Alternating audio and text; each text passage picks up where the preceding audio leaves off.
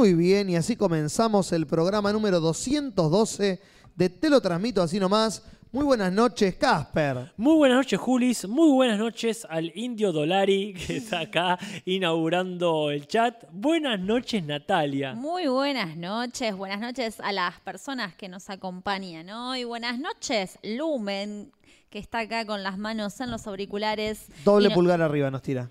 Como cual DJ. Sí.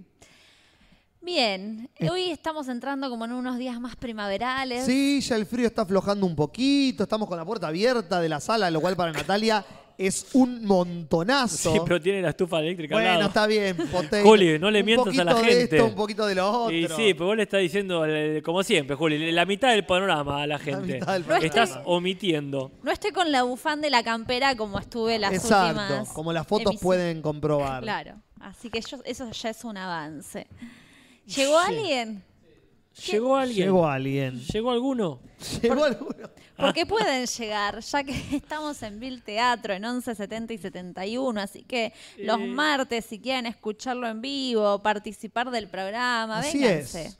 Pueden venir y si no, si lo están escuchando, pueden en- desde sus casas pueden comentar en dónde, Natalia. Al costado de la ventana de transmisión, en la ventanita del chat, si escuchas el programa los martes a las 22 horas, podés participar en vivo desde esa ventana. Si no, deja un comentario en el diferido y te ves la ventana con los comentarios grabados. Así es. Y hablando de comentarios grabados, vamos a saludar a la gente que no sé si estamos saludando últimamente. A veces, a veces no. Eh, pero ahora que René nos está dejando la llave y se retira. Sí, Así se que. René tira. c- Claro, estamos entonces dependiendo de su grabación. Buenas noches. Buenas noches para vos, René. Y no solo para ti, sino también para. ¿Qué tal? Encantada de verlos aquí. Se adelantó hoy. Sí. ¿Qué están haciendo? El podcast, abuela. Me llamo Joel. Soy de Toledo, Ohio. Me encanta que en la comunidad preguntaron eh, de dónde había salido eh, este, este audio. Joel. Claro. Sí. eh, eh, me- Está el sí. video. Sí, sí. Eso es lo lindo de esta comunidad, que está el video grabado del Sí. momento en el que entra por la ventana y dice este texto, que yo no me acordaba, lo volví a ver hace poco tiempo, que está editado el audio. Porque creo que Amaro lo subió hace poco. Claro, porque di- no dice, hola, soy yo, eh, me llamo Joe, soy de Toledo. Ja-". Dice, hola, me llamo Joe.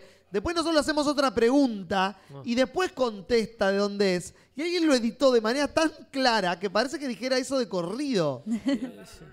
Contrataron, sí. contratamos una actriz. dice- Creo que lo editó acá este señor.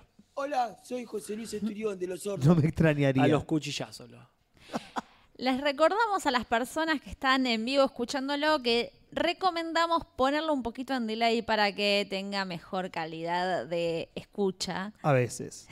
Pónganle. Se, se quejan. Hay gente que se queja, pero bueno. Depende de la computadora. Acá Matías Bugliese Blanco dice, qué bien se escucha hoy. Qué lindo Ya eso. está, vayan todos a la casa de Bugliese Blanco. Qué lindo apellido. Pugliese Blanco Sí. con B. Sí, Sí, me larga. Bugliese. Ah, menos mal que estamos acá. Claro. Todos escuchamos a Bugliese. A Bugliese, exactamente. Como lo que diga la canción. Habiendo tantos temas para hoy, creo que podemos ya llamar a Rodo. Ah, no, los comentarios. Comentarios primero. primero. Los comentarios, los comentarios. Pero sí vamos a poner los comentarios. Los comentarios de la semana anterior.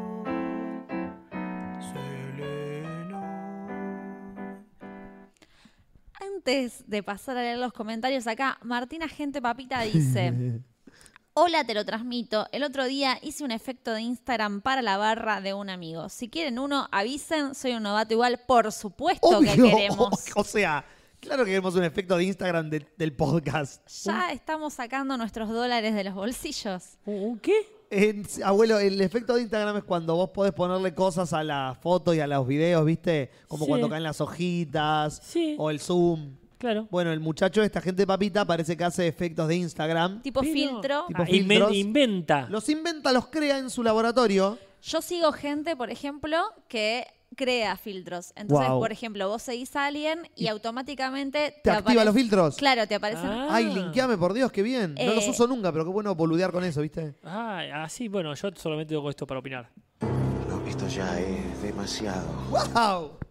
Alguien que no aparecía hace mucho. Sí, está ahí la botonera. Sí, Sí, Cada sí. tanto, si no, viste. está bien. Si no, lo, si, no, si no, lo tengo que sacar. Si no, Eh, lo no, uso. no, no, nunca sacar a Mario Pasic. no, no. Siempre Mario Pasic, nunca in Mario Pasic. Uno podría ser, perdón, pero pensando en filtros de te lo transmito, Sí. podría ser como desnudos con cara de político, Obvio, finalmente. Obvio. sí, sí. Que alguien lo pueda hacer para filmarnos y aparecer desnudo con cara de político. Qué difícil debe ser Es crear ese filtro igual. Acá, hablando de aparecer, sigue apareciendo gente en el chat. Así es. Y por ejemplo, aparece, que lo voy a, lo voy a leer porque tiene razón. Leandro Coria preguntando, ¿y Parkman? ¿Dónde está Parkman? Se hizo el boludo, pa. Ah, Parkman no quiso salir de ahí de Avellaneda. Claro. Nos Pero- mintió. Bueno, voy a leer entonces Sí, el primer. Paparulo Michigón dice: Wow. Son muy buenos los programas con invitados. Le dan una frescura muy interesante, co- como cuando en Los Simpson aparecen los personajes secundarios piolas. Julis nos viene vendiendo las anécdotas del casamiento de su vieja tanto que yo pensé que era este el programa en que nos iba a hablar de eso y me siento defraudado. Y le responde Julis, paciencia, este martes, entre paréntesis pongo yo hoy, Claro. Sabrá todo lo que haya que saber sobre el casamiento. Yes. Indudablemente. Bueno, y acá tengo. Ah, ¿Qué? Este. Juli García. Sí. Hace dos días dice: Un viejo muy rancio de la política es Pino Solanas. Hizo un camino muy parecido al de Lita, pero empezando con un discurso más de izquierda. No esperaba ver el No. nombre de Pino Solanas de vuelta en la vida. No, no. Pero si, como bien dice todo transmites, debería analizarlo más. Es una persona que no me cae de todo mal, pero seguro algo malo tiene. ¿Y qué eso? Eso es lo malo que tiene Pino Solanas. Que no sabemos del todo bien dónde está parado. Claro, porque debe tener muchas cosas buenas ese señor, pero es como, ¿y, ¿y a esto a dónde me lleva? Ahora están todos. Ahora está con, con Cristina y con Fernando Fernández. Sí, sí, está, Y está ahí. bueno, pero entonces este es, es una... No, no deja de sumar una tibieza. Obvio, pero Como- como toda la izquierda Ya argentina. me arrepiento de haber gastado todo este tiempo hablando de Pino Solanas ya. Sí. Pero bueno, bien, bien que no reste de última. Claro, al menos.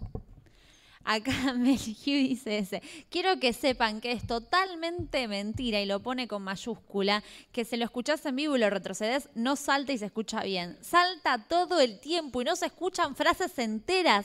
Lo que estén usando no funciona. Dejen de decir que sí. Saludos, Carita sonriendo y riéndose, como diciendo, esto es irónico.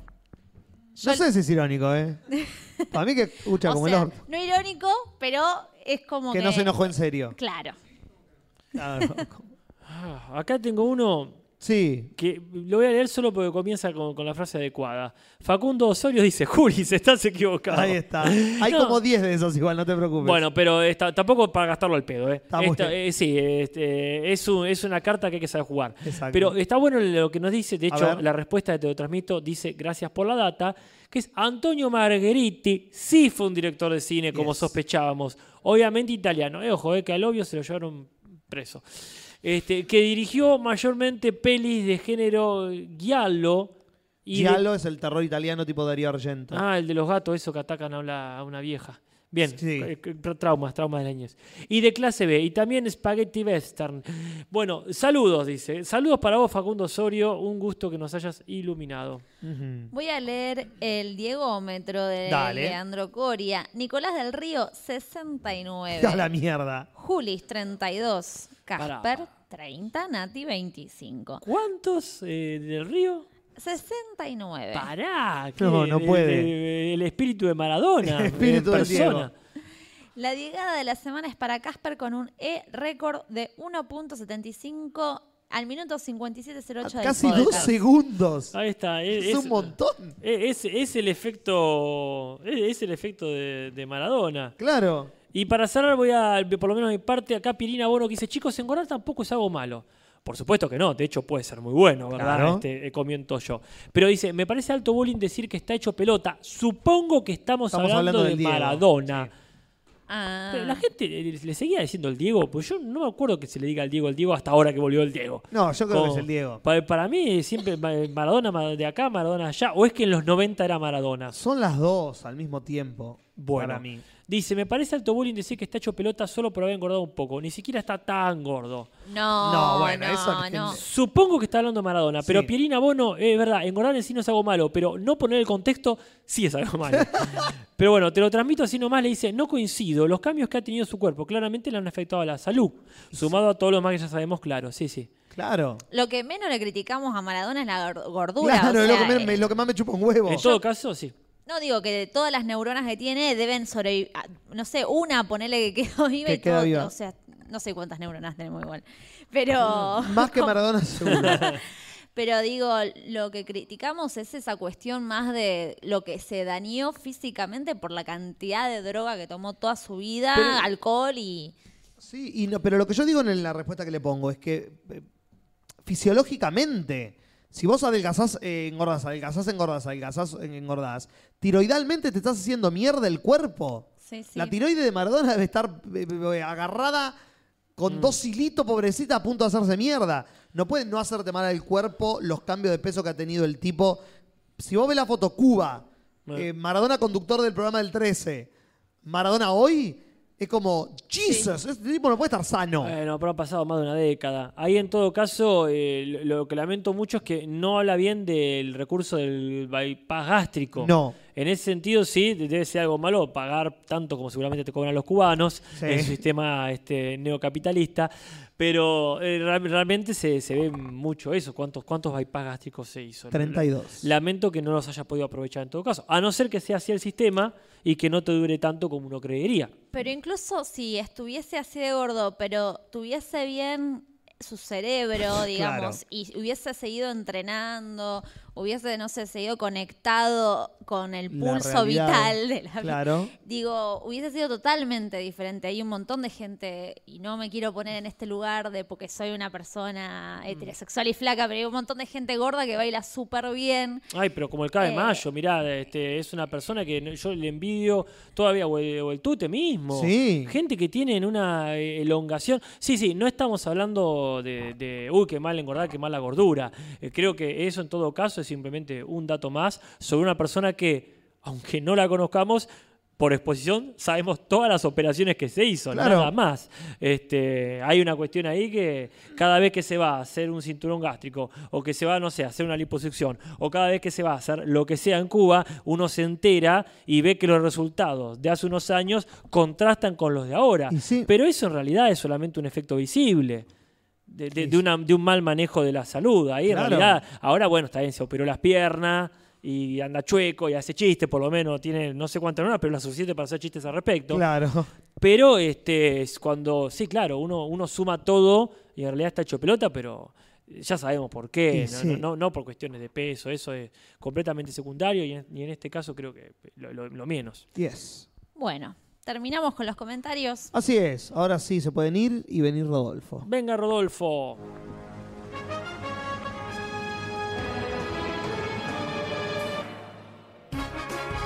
Noticias de la semana. Así es. Ahí está. Yo nunca sé si, si nos van a cobrar el copyright por ese tema. Por las dudas lo sacamos rápido. Y sí. Eh, vamos con las noticias de la semana. Y tenemos eh, noticias de premios. Ya arrancan, ya estamos en septiembre, termina septiembre, empieza octubre, dentro de poquito, y ya empiezan a aparecer las noticias de premios. Y los primeros premios del año, bueno, en realidad los primeros premios fueron los Tony, que se dieron hace un par de meses, pero ahora vienen los Emmy, los premios a la televisión eh, yankee.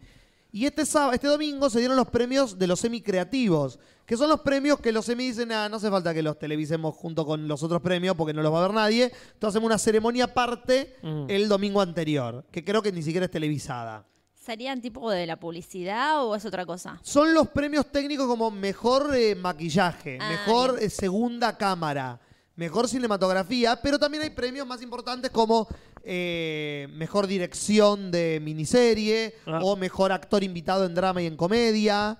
eh, o mejor eh, reality y ese tipo de premios, ¿no? Y los más ganadores de estos premios fueron Game of Thrones, que se llevó 10 estatuillas, Chernobyl se llevó 7, eh, Free Solo, el documental del escalador que ganó el Oscar este año a mejor documental. Na- nada que ver con Nada Han. que ver con Han. Yo pensé lo mismo hasta Pero que no, no, averigüé. eso es chiste. Dijiste, No, era no. buenísimo. ¿Qué, qué dijo ¿Qué de tiene que ver con ¿qué- Han? ¿Qué dijo de Han Solo? Yo pensé que era lo mismo. Googleé y era sobre un escalador. Ah, pero, pero que estaría bueno escuchar. Este es el que tienen que hacer. Mira, yo te digo. A ver. Mientras Marco con el índice en la Sí, mesa. sí, sí. Eh, tienen que hacer la, la precuela de, digamos, del episodio El Retorno del Jedi. Sí. Están tocando la puerta. Rafa, si nos puede hacer la la ¿No será que Simón estaba haciendo algo? Pues las dos pueden ser. Sí. Este, no, bueno, Sí, tiene que la- hacer la eso. secuela. ¿Cómo, cómo planean este, la- el- digamos, lo que liberación. está entre el episodio 5 y el episodio 6? Claro. Free Solo y hacen ahí cómo fue el plan para liberar a Han Solo. Y bueno, en esto que no tiene nada que ver, sino que tiene que ver con un escalador de montañas, se llevó siete premios.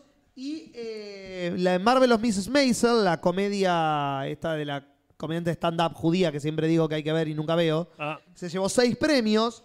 Y después en otros premios que se dieron en la noche, eh, en drama y en comedia ganaron por, sobre- por la misma serie. En drama, mejor actor y mejor actriz invitada. Ganaron Cherry Jones y Bradley Whitford por eh, The Handmaid's Tale, eh, serie que ahí Sí, sí, que- Natalia ve. Sí, Que no, no ubico quiénes son. Él es el canoso que hace del general, que maneja Ah. el lugar y ella no sé qué papel hace, pero él sí vio Es- algunos clips en internet. Uno medio viejo, canoso. Sí, que el que Ah, está en sí. Get Out, el padre de Get Out. Ah, creo que sí. El de The West Wing. Y Claro. Eh, mejor actriz y actor en comedia ganaron Luke Kirby y Jane Lynch. Jane Lynch es la rubia de Glee, ah. que ganaron por Marvel of Mrs. Maisel, la misma comedia, así que como que viene picando fuerte para ganar el premio a mejor comedia el domingo que viene, que son los premios eh, a los premios más importantes que se iban a dar en la televisión. Y el premio más eh, que levantó más polvareda, digamos, fue el premio a mejor serie animada. Ah, claro, esa que me enteré. ganó Los Simpsons. No. Sí. Que premiaron algún capítulo de la temporada 7. No. De las es- 5. No. Por esta Era un premio retroactivo. No. Ganó el premio por un capítulo de esta temporada y le ganó al capítulo de la reproducción de Big Mouth Mirá. y a Free Churro Free de, Solo. Bo- de Bojack Horseman. No, no, bueno, yo no, no, no, no vi el capítulo este en cuestión. Obviamente leí los memes, vi los memes y leí algo Sí. sobre esta cuestión de que tocan el tema de la discriminación eh, hacia la diversidad sexual. Sí. Y me parece un tema reinteresante y seguramente cambiaron mucho la forma en que lo tratan los Simpsons. No vi el capítulo, no lo voy a ver hasta que lleguemos con el podcast del Cinso hasta la temporada 31 ya, Más o menos, ¿qué te falta? ¿Como dos años para llegar? con suerte. Ok. Pero me parece que, loco, Free Churro. Free Churro y Big Mouth, que fue la serie... Sí, Y sí. después estaba Hora de Aventura y otra serie que no conozco, eran las otras dos nominadas, y ganaron Los Simpsons. Y Yo eso lo quiero el- ver igual ahora, me intriga. Y Sí, sí, bueno. Pero bueno, esos fueron los premios más importantes de... Perdón, Juli, sí. disculpa, data que quizás no tengas, pero lo, que, lo único que me interesa en todo esto, ¿quién condujo? Nadie. Y este domingo no hay conductor en los semi tampoco. ¿La conductora? No. Conductores. eh, no hay ¿Conductori? conductores. Conductor. Bueno, No, van a ser premios sin conductor. Ah, espero que eso haya- haga que sea un poquito más corta. tienen que poner a Loquendo. Y a la mierda. Por lo El menos siguiente premio lo entrega. Por lo menos no intentó violar a nadie. No sabemos. Es un Ay, sistema... seguimos teniendo ese, Yo creo que ese sí. botón que no lo hemos Ah, no, usado. no lo hemos- No lo hemos usado por- porque no podemos... Porque no lo podemos poner por nadie. No, no, totalmente. No, me parece que lo sacamos a la mierda. por las dudas. Pero bueno, esa es mi noticia de la semana, los premios Emmy que no le importan a nadie. No, sí, no. fue como que lo dijiste yo Todo tiene el mismo tono a esta altura. fallando. En... Le- Gracias, Simón, que nos armó un mate. Ah, que- esos eran los golpes. Sí, re quiero. Gracias, Simón Posta. Che, Esos y de vuelta, Simón, eh, poné las luces como quieras. Se decía esta cuestión de que no nos vayamos a un extremo. De oscuridad. Que no se vuelva una taberna. Claro, acá sí que no se come. Pero si algo se ha vuelto una taberna, Upa la papa, a ver. yo no sé. ¿Cómo vas a conectar eso, no? Obviamente, eh, como la de Moe, Uh. cuando festejan el logro de los isótopos de Springfield. Dale. que ganan este ganan un importantísimo partido. Sí. De la misma manera puede ir a festejar Ash Ketchum. Anda la mierda. No te voy a conectar más algo. ¿A No, qué increíble. taberna habrá ido Ash Ketchum a celebrar la victoria de su campeonato, de su primer campeonato de la Liga Pokémon? En este caso, la Liga Pokémon de Alola. Cosas que no entiendo.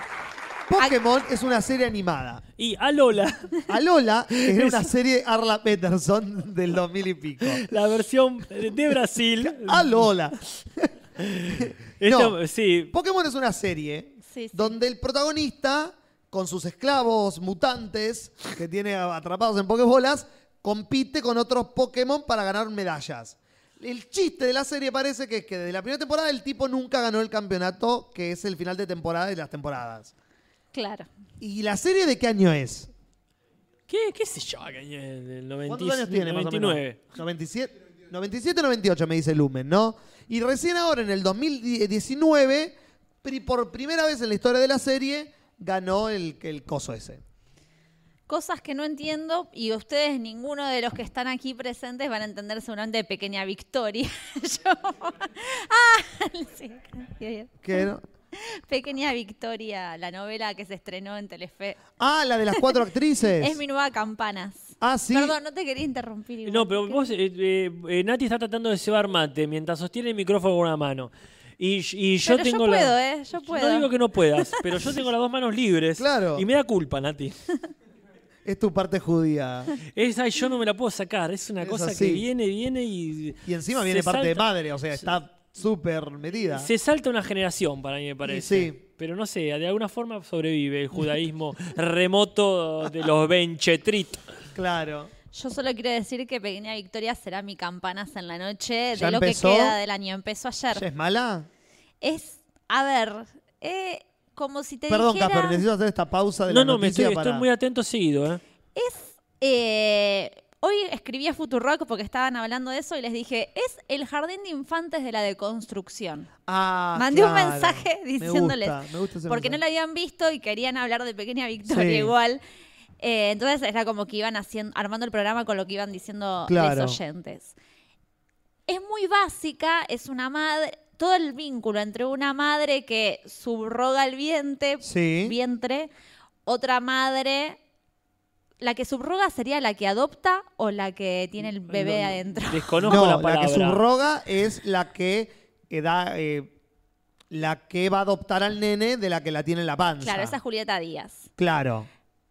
Hay otra que tiene, es la madre gestante, Claro. que es la que tiene el bebé adentro, es que es Natalie Pérez, si no Sí. me confundo. Después está Inés Esteves, que es la taxista, es la John Travolta, es la Ah. mira, de Mira quién habla, Claro. pero de Pequeña Victoria. Y está, eh, hay otra que es la donante, Sí, que es una chica trans que donó el esperma. claro. El vínculo entre esas cuatro madres y Facundo Arana como el médico que recibe a Pequeña Victoria al mundo. Por ahora, Luciano Castro está. Hay un ¿Cómo gran hace Luciano Castro para trabajar en todo? Porque es siempre lo mismo. Ay, Es eso es lo que fácil. yo- por eso me pregunto cómo hace. No, ¿Por qué lo contratan?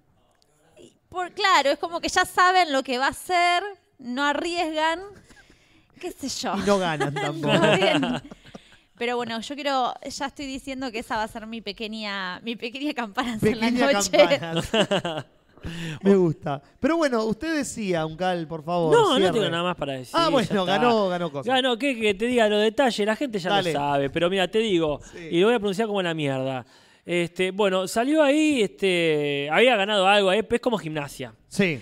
Y se había ganado la Liga Naranja. No, esa no Que era cuenta, un, que un no. torneo exclusivo para los que tenían 100 años, me parece. Algo así. Pero no, no lo tengamos en cuenta. Supongo que ahora Ash lo está dirigiendo Maradona. A él mismo. Sí, sí, es un Pokémon que solo puede decir ¡Eh! Claro. Es eh, Mon. Claro. Bueno, pero bueno, en fin, la cuestión es que había, había él salido a, a la cancha, digamos, Sí. con este. Ahí por acá lo tenía, un Pokémon que era del crepúsculo, algo del crepúsculo. Un Lycanroc. O Lycanroc, o como se pronuncie, crepuscular, y este le ganó al Lycan. Bueno, el lobo, justamente, el licantro, Claro. el lic- licántropo, Licán el ¿verdad? lobo, el licán- Desconociendo completamente el personaje. ¿Cómo se llama? Eh, estaba el Lycanroc crepuscular y el Lycanroc nocturno de Gladio, que anda a saber quién mierda es. Así que sí, esto, esto Está todo conectado. está todo conectado. Esta es la venganza cuando hicieron este. Ay, qué, No, qué por ahí- bello, qué bello. Nos trajeron un gato. Sí, pero no tiene ganas de quedarse mucho acá. Me parece, vení, vení, mi amor. Este es el gato de René. Que Claro. Yo estuve conviviendo este verano con el gato, acá. Pero no se lo puede controlar. No, no, no, no tiene ningún cargo político. No, este es un gato, está muy Pero me encanta A que le saque no. fotos porque es una belleza. A mí no me gustan los gatos. A Nati no le gustan los gatos, así que No. vamos a Son- llevarlo a qué, otro qué lado. feo que generalices, Nati. Qué feo que generalices. Hay gatos es, y gatos. es un lujo que me voy a dar. Está muy bien. Ok. Ya te- Pero te está sí, sí, mandando cagadas Sí, obvio. Vamos a sacar al gato del lugar Sí, por ahí. estaba- eh, sí, déjenlo en paz. Bien. Sí. Así que bueno, yo no, no busqué el, el- el- el bicho este, el licántropo. Claro, sí, bueno. Un tenés. lobo. Sí, un lobo. Perfecto, todo cierra. Sí. Nada más que decir. Listo. Bueno, eh, voy a pasar a dos noticias que estuvieron en la comunidad Sí. recientemente. Una que es para la gente, nuestros hermanos uruguayes. Eh, se estuvo filmando Conquest, que es una serie de Netflix, en la plaza de Montevideo. Y no sé si vieron imágenes, pero Sí. de repente le sacaron todo el pasto a la plaza, pusieron eh, fondos verdes en el medio a las palmeras, a los monumentos, como que generaron todo un clima en la plaza, de- en una de las plazas de Montevideo, que no me acuerdo Sí. el nombre, un tanque de guerra, pusieron mangueras por abajo de la plaza que tiraban humo y la Plaza Independencia, gracias. Así que la gente estaba revolucionada y en un momento hasta hicieron una performance de arte contemporáneo, mucha gente desnuda, bailando en la ¿Los plaza. que estaban protestando o los, los del elenco? Parte del elenco. Ah, ahí está. Sí, sí. Hubo gente que protestó, Y poniéndose en bolas. No sé cómo dijiste que la gente estaba toda revolucionada. no revolucionada por esto de como pasó acá cuando filmaron Siete años en el Tíbet con Ah, Brad claro, que todos estaban hablando de eso. Todo el mundo yendo a ver. Yo fui el, Ah, el otro sí. día justo la pasaron, la agarré en la tele porque nunca la había visto y Mirá. enganché la parte justo que estaban en La Plata, en la estación de trenes. Mira, Esa cuestión que nos agarra como Sí, de- que de cos- está Hollywood. todos somos patriotas. Y de hecho la produce Canyon Reeves, pero no estaba ni siquiera Canyon Reeves en la plaza, o sea, no estuvo en no, el no rodaje. en, en culo en Uruguay. Así se llama la peli. Así le van a poner en España. Uruguay, la voy a ver. Me intriga igual si hay gente de Montevideo a ver qué piensa de esto, porque de repente es como que te saquen todo el pasto de la Plaza Moreno. Claro. Igual la Plaza Moreno está hecha mierda, pero por ahí está bueno que le saque el pasto y pongan algo. sí, que la Que la Acá, este, sí, acá la gente está hablando de, este, de- bueno, en realidad estaba- estaban hablando de Ash Ketchum y cómo festeja cada personaje. Hablan de la Liga Naranja, el torneo de verano, eh, no sé, pero Manti Religiosa dice que René también le cae bien y ya con eso alcanza. Más después de ver ese espantoso video que subieron a la comunidad. No lo vi, yo no lo vi. No lo veas, Julis. No lo mi, a morbo me hizo verlo hasta el final. Ah. Pero una mantis religiosa mata a un lagarto de una forma, pero impresionante. Ay, no. hay olor a pis, Hay olor a comida. ¿Alguien está, Ok, ¿alguien eso está es calentando comida? hay olor a atún. Sí, hay olor a, hay olor a, a Ay, no, no comida. sufre. No, hay olor a, así como a tarta de atún. Hay olor a No estoy tarta. oliendo nada. Y como No, yo vi no gato- hay una aranda a, a cacerola de, de, ca- de cazón. Uy, qué rico. ¿Por qué? Sí, pero muy intenso. ¿Será que están cocinando oh, este, lado. les vecines? La señora. ¿O están este, cocinando? Quizás acá hay- había un restaurante de mariscos acá cerca. Eh, Juli, ¿vos pediste un Uber? Mi celular empezó a hablar. Buah. Están pasando cosas. Extrañas. acá, este, perdón, pero este, si, si acá pasa algo grave, sepan, eh, sepan que estas son ¿qué? advertencias. Sí. Nati, ve, pasame el mate, por favor. Y otra, ah, cierto. Otra noticia. Otra noticia que la voy a traer un poco, lo planteó Amaro en la comunidad, creo que fue reportada y eliminada la publicación. Sí. Y yo digo, bueno, vamos a traerla al podcast, que es esta cuestión que Bayoni fue a Córdoba a tocar, le hicieron scratches al teatro y decidieron suspender el show. Ajá. Se armó un debate muy parecido a los debates que ya hemos tenido en el programa. Sí. Una de las cosas que nos intriga, por lo menos hoy hablábamos con los chicos eh, antes que empiece el programa, era si Zambayoni se actualizó en su repertorio o sigue haciendo las mismas canciones de mierda. Claro. ¿Alguien sabe eso? Por favor, que alguien en el chat nos diga si ha escuchado a Zamballón en los últimos dos, tres años. Sí, pa, hay una baranda. O sea, yo- mire, yo Yo no, no sé huelo si, nada. yo no sé si la gente, si hay, si hay gente peruana que nos escuche, pero si alguien tuvo la ocasión de pasar por Chimbote, Ok. que es una ciudad costera que tiene este olor, Ok, qué olor a específico chucha. que fue. Este, pero es así, hay una baranda a pescado que esto parece que estuviésemos en Chimbote, ¿Será la, est- ¿Será la estufa? Que que tiene un pescado adentro. Claro que. No sé. Bueno, que no nos coma el pescado. Que no nos coma el pescado, que no nos pase como a Jonás. Exactamente. Miren, este, yo tenía Jonás esa duda. Rodríguez. Yo no sabía si Zambayoni se había retirado oportunamente a contar sus millones, diciendo acá no hace falta que, porque obviamente o cambia medio repertorio, Claro. porque dentro de las maravillosas canciones que puede llegar a tener, a no ser que haya cambiado y de pronto, no sé, esté cantando eh, Volviste muy distinta de Gessel. Claro, no tendría el mismo punch. No creo, no, no lo tendría. Para eso que no cambie nada y deje de hacer. Claro. Acá Matías Parman tira un datazo. Yo lo vi, dice, hace menos de un mes en la Feria del Libro y no hace ese humor de mierda. Tiene un show donde canta cosas sobre su vida. Porque talento no le falta No le para nada, falta. eh. Yo Ojo. Yo he escuchado canciones de él que es un letrista del carajo. Entonces, cuando de golpe hace las otras canciones que decís, ¿con qué necesidad? Es como que son dos personas al mismo tiempo, como un Jekyll y Hyde Sí. que tiene talento y misoginia al mismo tiempo. Claro, no, no sé qué tan, qué, qué tan artista del carajo es ahí. Yo, este, eh, dentro de mi criterio, creo que realmente tiene cosas muy buenas que ofrecer y a veces se queda en el volviste muy puta de Gessel, que tiene un punch bárbaro, que por supuesto que a todos nos divirtió en su momento, Claro. pero es este, seguramente tiene mucho más que eso. No, no sé, no, no sé si decir que es genial o que es un artista zarpado. Como bueno, letrista, digo yo. pero este sería bueno eso, lo que dice Parkman, de ver si el Scratch es porque realmente sigue haciendo esas canciones que ya no da, y quizá no dio nunca, pero este o si realmente eh, cambió Claro. y como dice Parkman está haciendo cosas de su vida que hay que ver también cómo fue su vida, ¿no? Claro, a mí me pasaba, yo de chica consumía Zambayoni, que es una droga con Zambayón. La droga del Pepa y conurbano. Zambayón. Claro. Y la verdad que me cagaba de risa Y cuando sí. era chica. Hoy por hoy volví a leer las letras después de la publicación que hicieron y era, por favor, cómo toleraba esta mierda. O Claro. sea, la incogible es apología de una violación en manada prácticamente. Digo, por favor, ¿cómo... ¿Qué tan ciega estaba, qué tan adentro de la Matrix estaba que no podía ver esto y realmente me daban ganas de vomitar, o sea, volverlo a leer? Claro. Me parece que el chabón, si cambió y ahora hace otro tipo de música, ojalá que así sea, pero también la comunidad tiene todo el derecho de repudiar porque durante muchos años hizo mierda, Claro, entonces que se la banque. El debate, el debate justamente es ese. Si un artista hacía cosas de mierda y las deja de hacer, y por 5 o 10 años no vuelve a hacer esas cosas, no la vuelve a hacer más, ¿se lo, ¿se lo repudia para siempre por lo que hizo? ¿O se da vuelta a la página porque lo dejó de hacer e intentó cambiar? No escuché ningún scratch en la puerta de las películas de Franchella. No.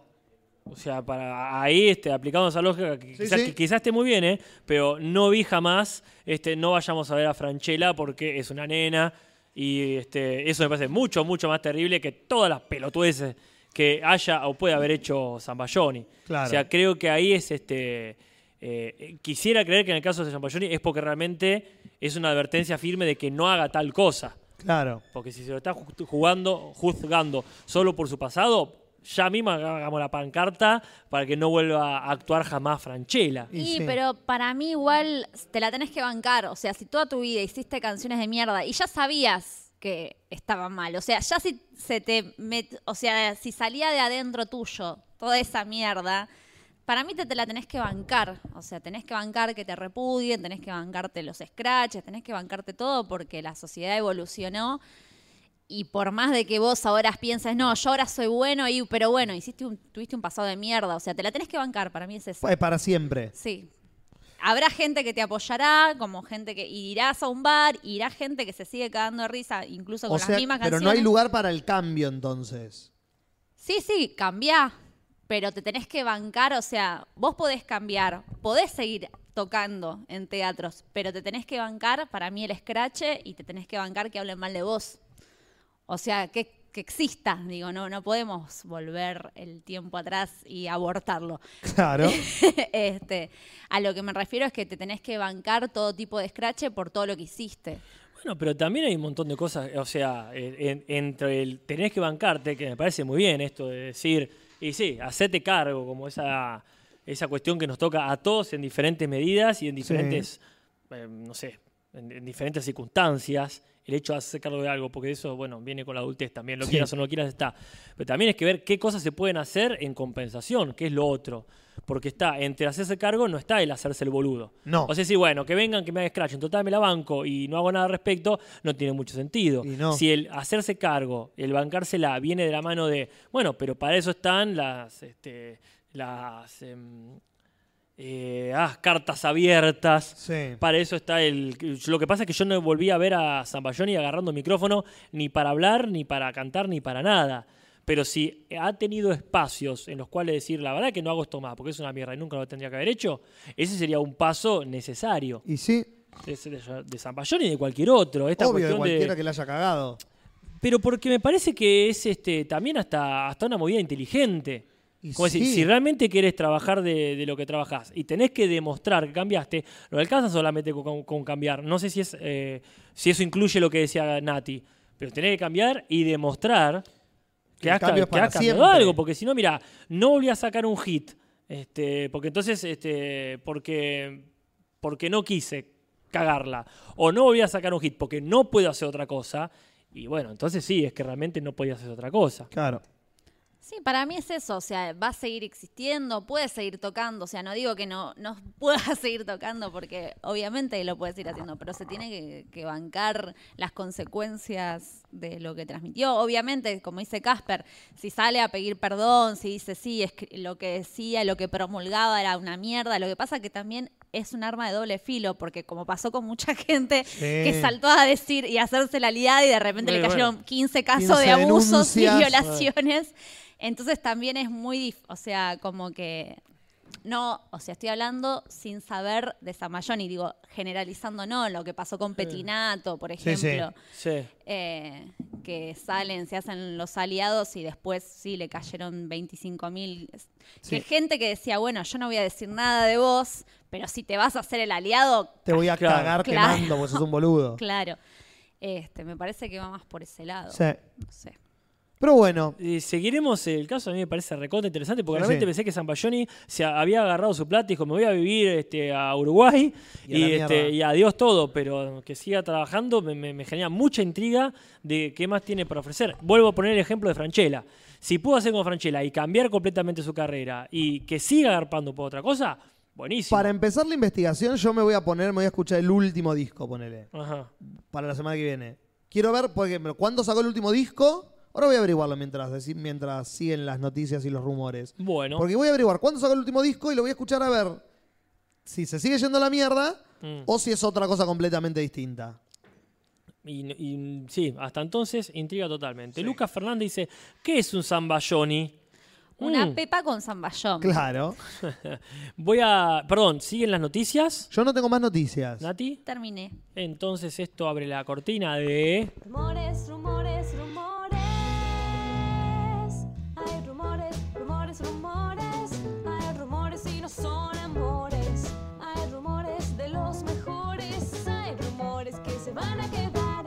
No, es, Ah, Julis. es una satisfacción. no- no le quites el.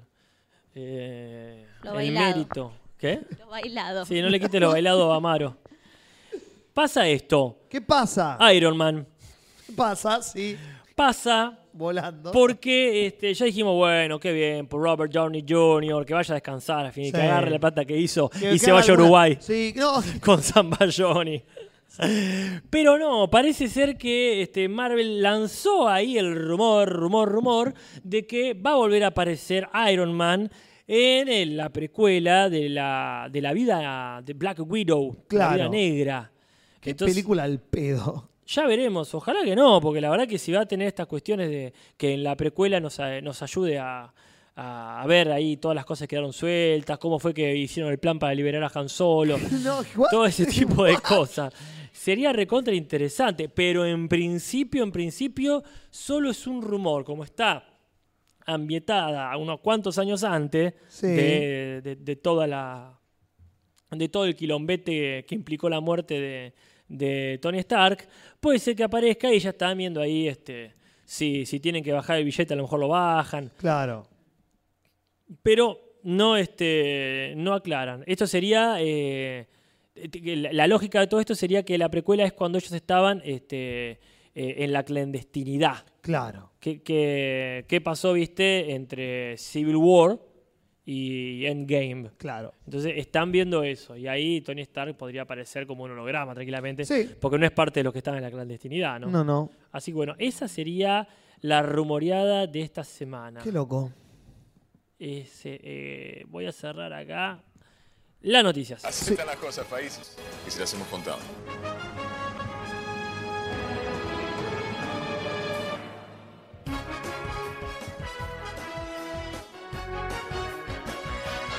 Tres tristes, tres trailers, tres tristes, tres trailers, tres tristes, trailers de Julis. Tres tristes, tres trailers, tres tristes, tres trailers, tres tristes, trailers de Julis. ¡Tu mata, chabón! Pero no mata tanto como la radioactividad.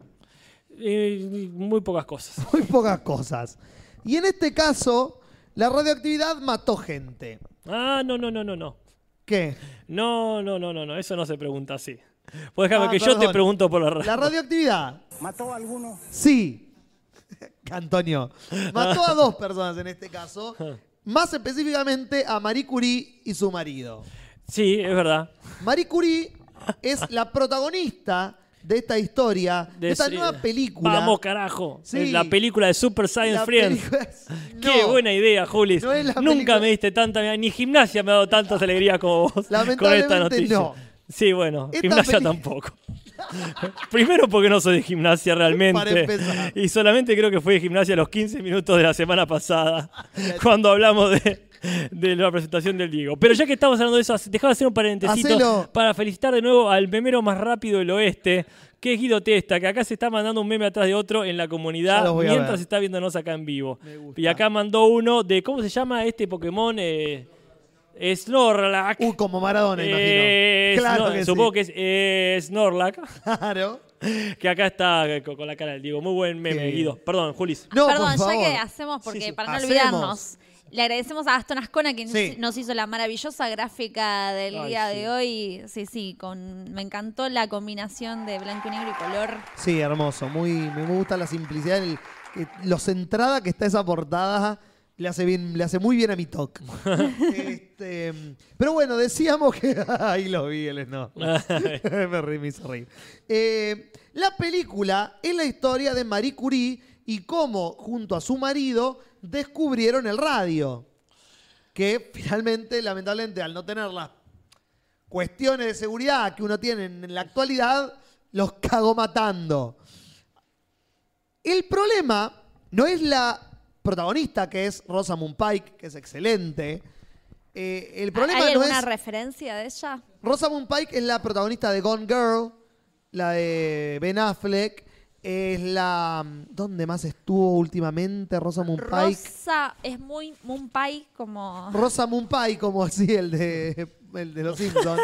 El que usás vos en, en En la el- gráfica en la pasada. gráfica pasada. Qué lindo. Eh, el problema no es la estética de la película, que parece muy bien.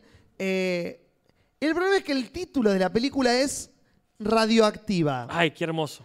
Es tan de mal gusto. Eh, Tan de mal gusto. Radioactiva. y un poquito. Se sí, sí, sí. era súper radioactiva porque se cagó muriendo de envenenamiento por radio. No se volvió una superheroína como en Super Science No viste la película, Julis.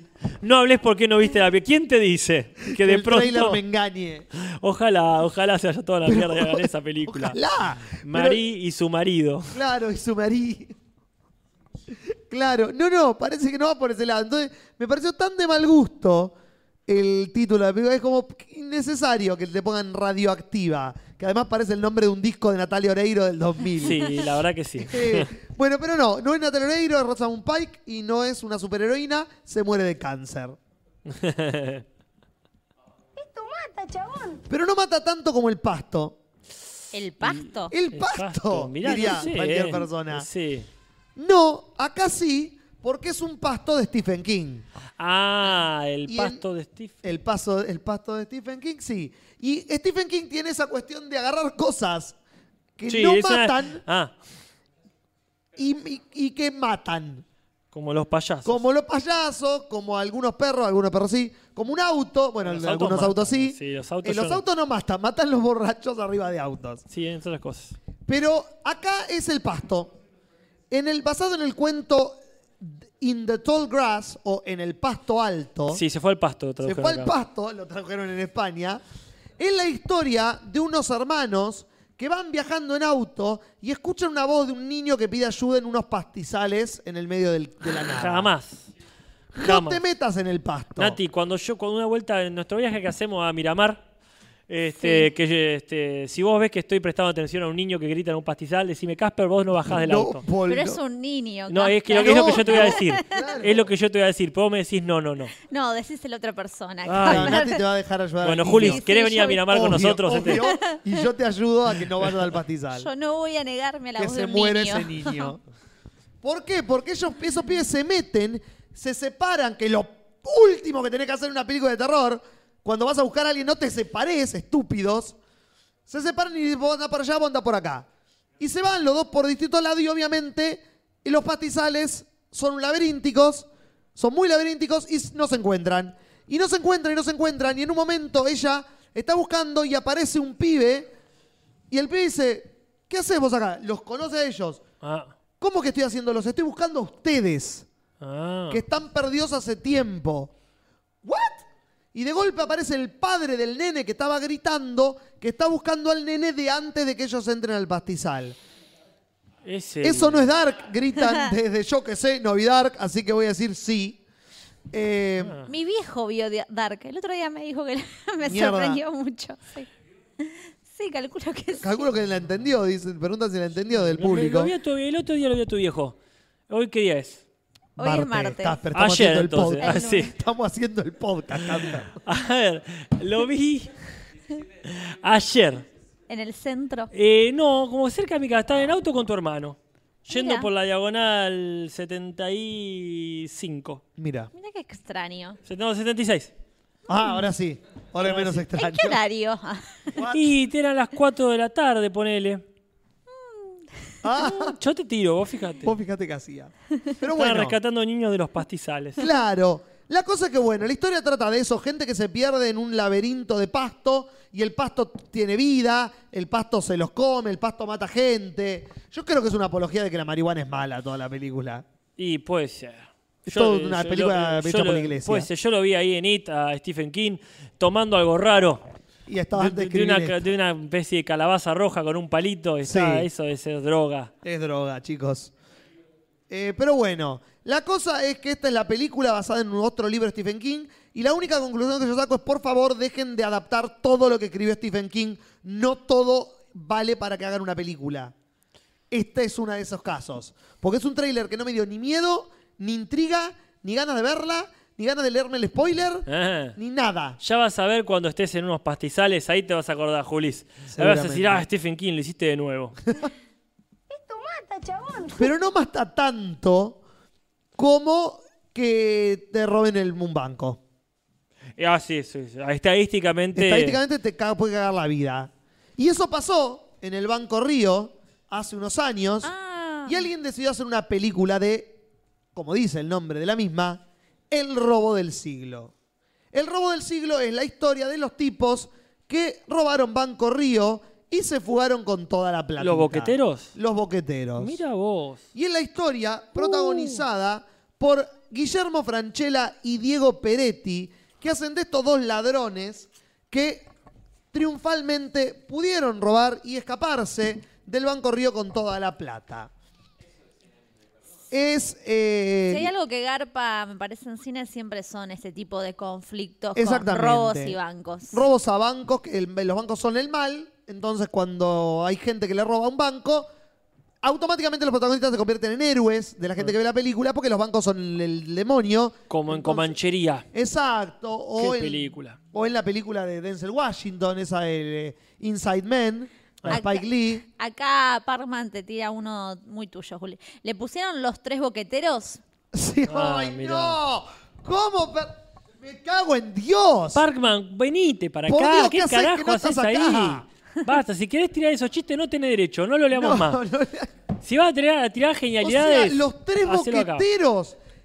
Los ladrones son tres. No, son cuatro igual. Bueno, no, igual los mosqueteros también. ¡Son cuatro! Y el mosquetero también. El gato de ¡Claro! D'Artagnan. Me cago en la leche. No, no, Parkman, eh, eso es un desperdicio. Sí, la verdad que Eh, sí. anda, ahí al Hollywood argentino y, y este, sopapealos. Sí. Ese era el título, me cago en Dios. Pero bueno, Los Tres Boqueteros, como va a ser llamada a partir de ahora en este podcast hasta que se estrene, es la nueva película con Franchella y Peretti, que es una dupla que realmente me intriga mucho verla porque son dos actores que me parecen muy buenos. Ajá.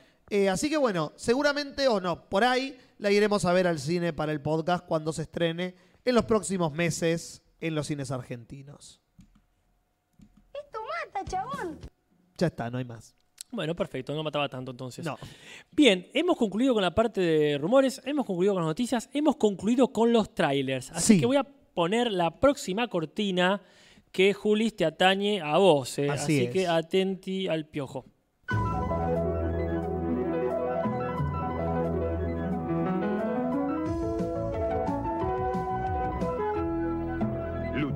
Los spoilers.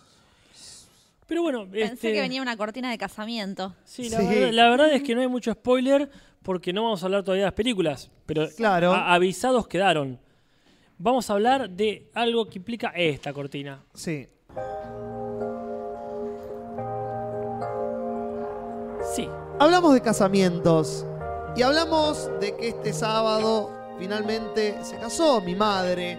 Como habrán visto los que nos sigan en Instagram, en Te lo transmito, eh, que hice algunas historias haciendo como el, el play by play de lo que fue pasando durante toda la noche. Y dije que íbamos a hablar de, del casamiento y vamos a hablar del casamiento con bombos y platillos. Pero a mí me pareció justo Ajá. para la gente que, para los escuchas y para la gente que está acá, que también son escuchas, porque te están escuchando, Sí, sí. eh, hablar de. Eh, no, gracias. Me ofrecen piselas, yo no estoy. En un ratito, acabamos de comer, porque nos, nos compartieron este bizcochitos. Sí, y palitos de queso. Eso, palitos de queso. Así que estamos comiendo con te todo, pero mi estómago no está para recibir comida en este momento. Sí, claro. Así que bueno, yo decía que me pareció justo para los escuchas que si vamos a hablar del casamiento, hablemos del por qué. Porque yo creo que la historia le gana a cualquier otra cosa. Y es la historia de cómo se conocieron. Ajá. Pam, pam, pam, pam, pam, pam, pam, pam, Claro. pam, pam. Pam, Mi pam, madre, pam, How I Met Your eh, Orlando. ¿Cómo conocí a tu padrastro? sería Claro, sería Porque es tu eso. padrastro. Es mi padrastro. Sos oficialmente. hijastro de alguien. Soy, ya fui y soy de nuevo, así que sí. Eh, hijastro. Eh, Cristian Hijastro. Estaba pensando lo mismo, Lumen. Gracias por decirlo en voz alta. Ajá. Eh, corría el año 1900. ok. Viejos, mucho. Mi mamá tenía 16 años. Epa, hace mucho. Hace muchos Bien. años. Un joven Orlando Bloom. Rodríguez, Casi. Orlando Edelmar. ¿Cómo? Ese es el nombre, no es Eh, inventado. ¿Ese segundo nombre o ese...? Eso nunca lo averigüé, lo tengo que averiguar eso. Ahí tenés. Orlando Edelmar Rodríguez tenía eh, 20 años, 10 digamos, 18 años, y fue el primer novio de la infancia de mi madre. Ok. Por ocho años salieron ellos. Juntos, por muchos años, tocaban en un trío musical folclórico con mi primo. Ah. Mi mamá cantaba, él tocaba la guitarra. Mirá, ¿Hay imágenes de eso? Hay imágenes de eso que le voy a pedir a mi madre luego. Que hay, y hay, un vide- hay imágenes porque lo pasaron en un video compilatorio en el casamiento Claro. porque cursis, obvio. Eh, Ocho años después se separan por cuestiones. Ah, un montón de años igual. Sí. Se separan por cuestiones que no vienen al caso, cuestiones personales. Separación. No se ven nunca más. Mi vieja se muda a La Plata para estudiar medicina, hace su vida. Orlando, nos enteramos luego, empieza a hacer su vida en Chascomús. Llega el 2000 y pico y a mi vieja la invitan a una reunión de exalumnos. Ella va y en la reunión le dicen, che, ¿te enteraste de Orlando? ¿Qué? ¿Falleció? No. Muy tremendo. Sí. Y mi vieja vive estos últimos 8 o 10 años de su vida pensando que el novio de su infancia falleció. Que debe ser muy fuerte eso. Y fue fuerte, Porque- pero al mismo tiempo fue una cuestión de pucha. Esto fue hace mucho. Sí, sí. Pero tenía eso. Eso era lo que ella sabía. Hace un año y unos meses ya, ella está en Facebook, porque mi mamá es una persona grande, entonces todavía usa Facebook. Y le llega por. eh, ella tiene contactos de su infancia de General Belgrano, de donde ocurrió esta historia. Provincia de Buenos Aires. Sí. Ok. Eh, y por un contacto le llega una, eh, una foto de una piba, Florencia Rodríguez, acá con papá en el cumpleaños de tal. Me encanta que estás vos dando los nombres. Igual Yo pedí el Rodríguez. permiso, pedí el permiso a mi madre para contar la historia y, Y, se a me tu dio. padrastro le pediste permiso Estaba a tu padrastro. dado de ella. Ok, es que te Lo iba a decir que no. Claro. Se Lo está bueno casando. es que siendo Rodríguez, Florencia Rodríguez, de haber una de cada diez Exacto. personas en Argentina se llaman Florencia Rodríguez. Exacto. La cosa es que ve esta foto mi madre, se para en la foto y el nombre dice Orlando Edelmar Rodríguez. Y eso sí que no hay. Y a mi vieja se le cae el ojete. Porque no entiende nada. Claro. Porque no puede haber dos. No, no. No es Orlando Rodríguez y punto. Alguien ahí usurpó el nombre. Es el nombre completo. No pueden, cuando sale del estupor, del, del- del shock, le escribe a la mina. A Y Florencia dice, Rodríguez. "Ah, le- discúlpame, pero ¿tu papá es de General Belgrano? ¿Es este Orlando Rodríguez? Sí. Y le cuenta, yo soy, bla, bla, bla, bla. O sea, no le- ¿Y cuándo revivió? No le preguntó. No, O te doy mi más sentido pésame. claro. No, no, no, la foto tenía fecha del- de, ese- de esa semana. sí. La, la habían sacado, eh, tenían el diario de, de- de Claro, ese día en la mano. En la mano. La cosa es que la piba no lo puede creer.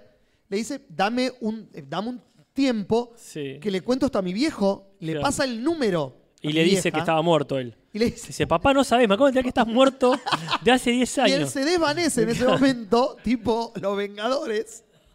Y ahí termina la historia. El giro no. Eh, mi vieja se comunica con él. Claro. Ah, claro, con la una ouija. ouija. No estaba muerto.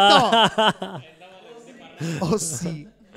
Que ahora voy a hacer un paréntesis a eso. Ajá, La cosa es que se comunican, hablan tres horas por teléfono ajá. Y dicen, nos tenemos que juntar. Él agarra el auto Claro. y se viene para La Plata. Y ahí es cuando muere. Y ahí muere el. Pasa por unos pastos donde hay un nene que le dice, ayuda, Orlando, ayuda. Con el nombre le dice. Sí, sí, bueno. Y en neutro. Hablan toda la tarde, Claro. quedan en verse de nuevo, se ven de nuevo, se ven de nuevo y no pueden evitar lo que está pasando. Según mi vieja, Ajá. el día que se vieron y empezaron a conversar, era la última conversación que habían tenido antes de separarse. Charlaron ese día, charlaron hace un año, como si no hubiera pasado un día de tiempo. Gente aburrida, no tenía nada nuevo que contar. Dice, lo único que me enteré fue que te habías muerto vos y es mentira, así que no, tengo, nada para contar. No tengo nada nuevo. Él hizo su vida, se casó, se separó, dos hijos. Ajá. Ella hizo su vida, se casó, se separó, dos hijos. Y bueno, no tenía nada que contar, era lo mismo. Ella tiene a su madre viva solamente. Él tiene Ah. a su madre viva Ah. en Chascomús. Ella tiene a su madre viva, Ah. casi de la misma edad. Claro. Un montón de paralelos en las historias de los dos. Ajá. Eh, y empiezan a salir, y empiezan a salir, y cada vez es más fuerte, y cada vez es más fuerte. Y hace seis meses dicen, ¿por qué no se va todo a la mierda y nos casamos? Qué loco, es una de las pocas veces que los paralelos se tocan. Sí, Bien ahí. realmente. Empiezan a organizar y, va- y dicen, vamos a hacer un casamiento a todo ojete. Vamos. Pero a todo ojete. ¿Tu madre cuando se casó antes se casó a todo ojete? Sí.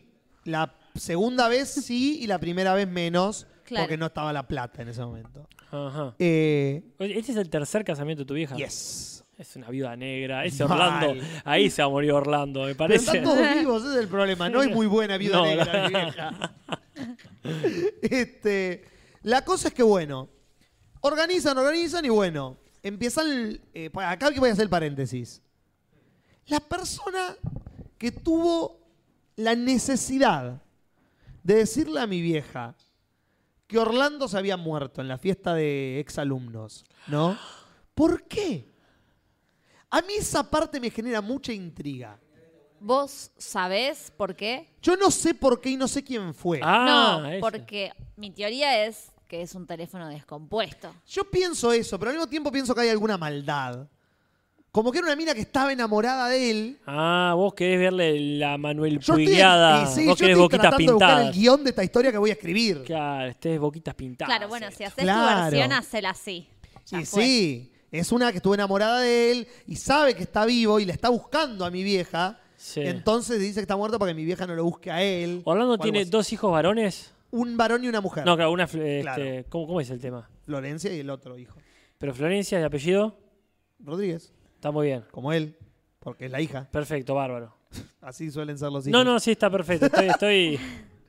La Eh, protagonizan Fletchner y Mercedes Morán. Ahí está. Me gusta.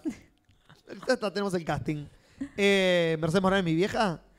Y por ahí da más buena ella, Sí, ¿no? Como que que Fletcher. Fletcher da como más la villana. Sí, mal. Me gusta que a Flash la ponemos en todos los proyectos de películas Ay, inventadas. ¿quién pudiera? Porque es excelente. Pero bueno, organizan el casamiento y ahí empiezan los problemas. Perdón, yo tengo paréntesis de la gente. Paréntesis de la gente. Acá- Que pregunte, que pregunte. Yo no tengo chat. Usted eh, tírenme todo lo que dice la gente. Martina Gente Papitas dice, el que le dice que se murió era Julis del futuro. Wow, para que evitar el casamiento y que yo deje de existir. No sé cómo. no sé si funciona así, me perdí. Tanta película de viaje en el tiempo, no sé cuáles son las reglas que aplican. Si deja de ver Dark. Dejo de ver Dark. Eh, y si nunca empecé, ¿cómo hago para dejar? ¿Hay No, no, Juli, no sea flojo. Empezá y deja. Ah, Hacé las cosas bien. Así que, bueno, está bien. Este, este tipo eh, tenía, mm, a ver, un hijo y una hija. Sí. De la, es su misma edad, primer pareja, sí. ¿De la misma edad que vos y tu hermano? Eh, no, los dos Ah. son grandes, los dos son más de mi edad. Claro. Este, los dos son más parecidos a mi edad, él es creo un poco más grande que yo Mm. y ella tiene más o menos mi edad. Bárbaro. Eh, ¿No seré el padre de Orlando? Pregunta el señor de la cabina. Todo puede pasar en este eh, espacio-tiempo. Eh, la cosa es que empiezan los problemas con la organización y ahí entra la figura de Casper. ¿Ah, sí? Y, y en algún Yo momento sí. Ya, pues ahora. ¿Y yo qué hice? No hiciste nada y ahí está. Fue otro problema. Ah, claro. Porque, como todos sabemos, la iglesia es una mierda. La iglesia es una institución mala, chota y que debería ser eliminada de la faz de la tierra. Ay, Julis. ¿Mató a alguno? Sí, a mucha gente. De la Inquisición para adelante y antes también. Pero bueno, ¿qué pasa con la iglesia? La iglesia es una poronga, sí. Mi vieja y él son gente de alguna manera chapa de la antigua. Y son chapa de la antigua porque son antiguos. Tienen sesenta y pico de años. O sea, van a ser antiguos. Na- crecieron con ciertas creencias que no se pueden eliminar de una. Entonces querían hacer el casamiento por iglesia. Claro, ni, ni de dos ni de tres en el caso de tu No, madre. de- no se eliminó. No se elimina ni en pedo. Querían hacer el casamiento por iglesia. Ajá. Y le organizan todo. Eh, Orlando conoce al cura del pueblo de Chascomús. Habla el Ah, la tipo. ciudad de Chacomús. ¿Eh? La ciudad de Chacomús. La ciudad de Chascomús. Ojo. Bueno. Que un día vas a tener que volver y te van a estar esperando. ciudad, nosotros somos lo mismo. Sí, Eh, nosotros sí, sí, tal cual. Somos pueblo, pueblo. Exactamente. La cosa es que habla, es un- parece que es una persona joven, entonces con creencias un poco más eh, adelantada, le dice no hay problema, nosotros organizamos todo.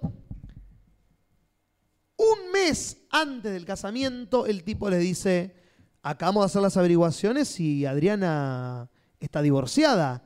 Ergo, no la podemos casar por iglesia. Bien calladita se lo tenía. Obvio. Entonces, los soretes de la iglesia le dicen no se va a poder hacer.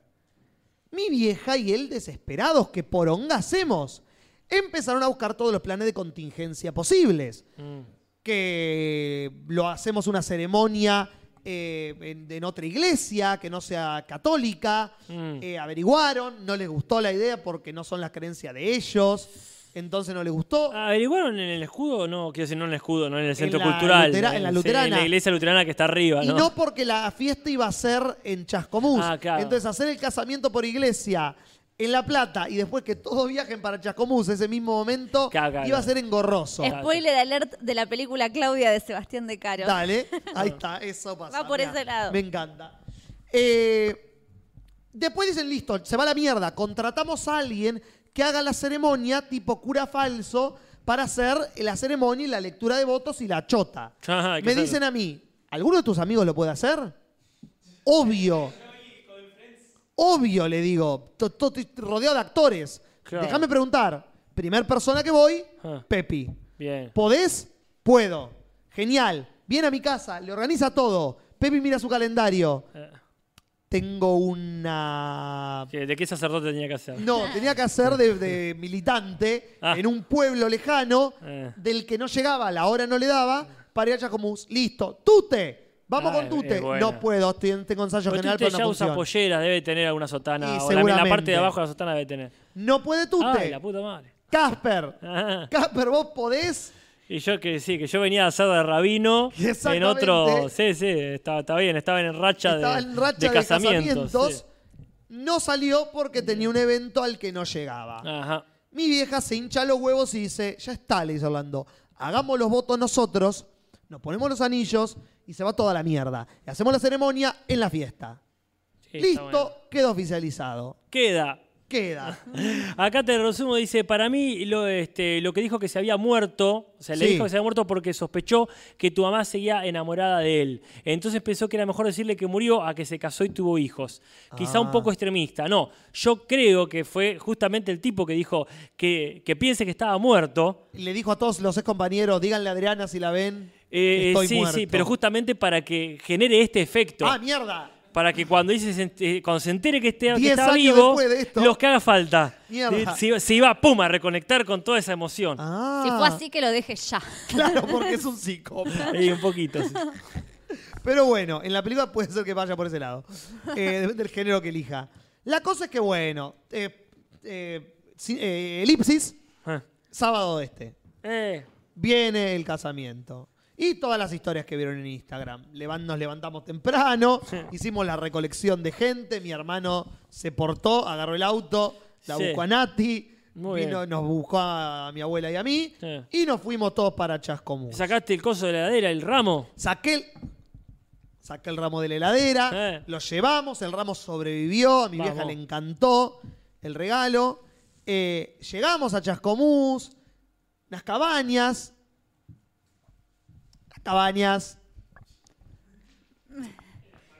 Eran que para una noche. ¿Qué voy a decir de las cabañas? Sí. Todo puedo decir, pero no voy a decir nada porque la dueña es amiga de Orlando. ¿Estaban Y seguro limpias están las escuchando. sábanas? Eh, Las, las sábanas estaban Es limpias. lo más importante. El baño estaba limpio. ¿Qué más querés? La cama matrimonial estaba al lado de la cama chica. A mi abuela no le gustó mucho eso. Obvio. Porque Ah. sentía que estaba invadiendo y que no le gustó eso. Y nosotros le dijimos, Y no la tendrías que haber movido. ¿Para qué la pusiste ahí, Juli? la verdad que estuviste flojo. estuve floja y tenés razón. Mala mía. Esa indirecta fue. Mala mía. Pero bueno, un día. Entonces, bueno, pasamos la tarde, vamos a la laguna, miramos la laguna, que todo muy lindo. Mm, 6 de la tarde empezamos los preparativos. claro. Nos cambiamos, nos, nos maquillamos todos. Yo no, pero la gente se maquilló. Eh, nos cambiamos todo. 8 de la noche, la gente a las 9 tenía que estar. 9 y media, 10 menos cuarto, teníamos que llegar. Mi hermano y yo, que éramos los padrinos, con mi vieja. Nos vamos por separado. Los padres de la novia de mi hermano la llevan a mi abuela y a Natalia al, al salón. Claro. Ellos llaman al salón directamente. Y nosotros con mi hermano vamos en su auto. Y esta es muy buena. con el tipo, que es un primo de Orlando, que es el tipo que puso el auto con el moño arriba Ah. y iba a llevar a mi vieja al salón. Vamos yo con el tipo en su auto al hotel donde está mi vieja esperando haciéndose las fotos Ah. para ir del hotel al salón. No te miento, el tipo, el velocímetro marcaba 19. Y le digo, no, está bien, es por seguridad. Y no, dice, no puedo ir más rápido, se me puede caer el moño. Ah. Mi hermano manejando atrás me manda mensajes. Caminando llegó antes la concha de la lora. Tardamos. Y cuando estamos por llegar al hotel, porque Julis va a ser Julis y alguna me tenía que mandar, me, me llama Nati. ¿Agarraste el ramo? No. Ah. La concha de Dios, el ramo quedó en la cabaña.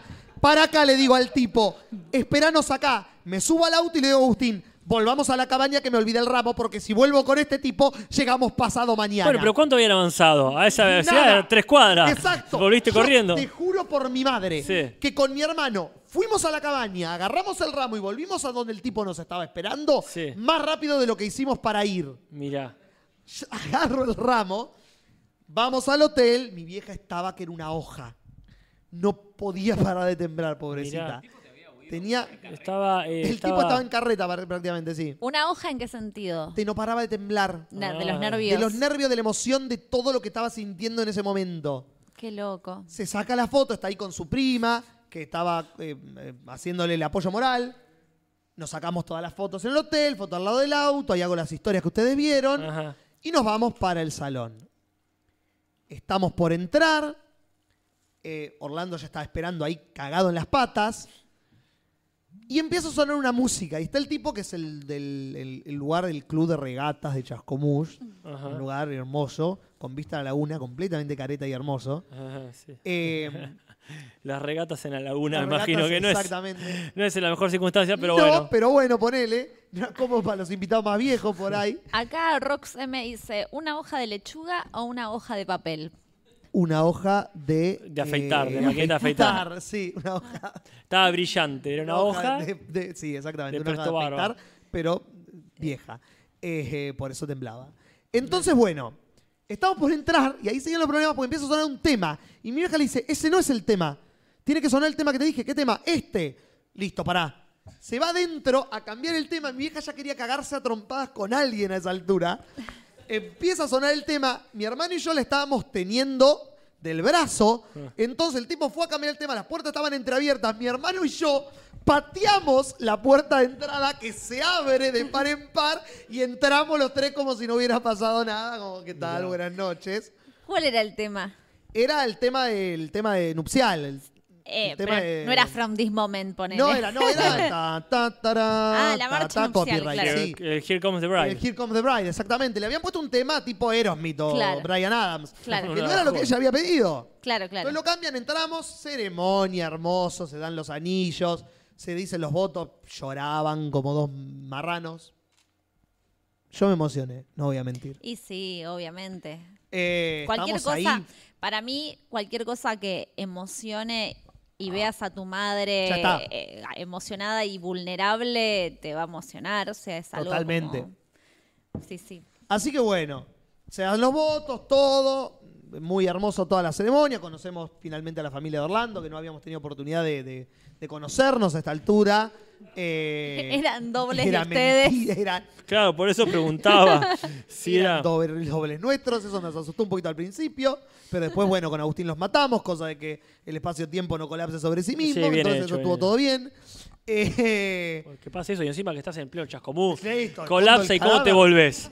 Colapsa el tiempo y el espacio, vos en chascomú no ¿Qué te volvés más. Exacto, Julis. Pero bueno, fiesta, comida, eh, barra libre. La gente abusó de esa barra libre Eh. como la gran puta.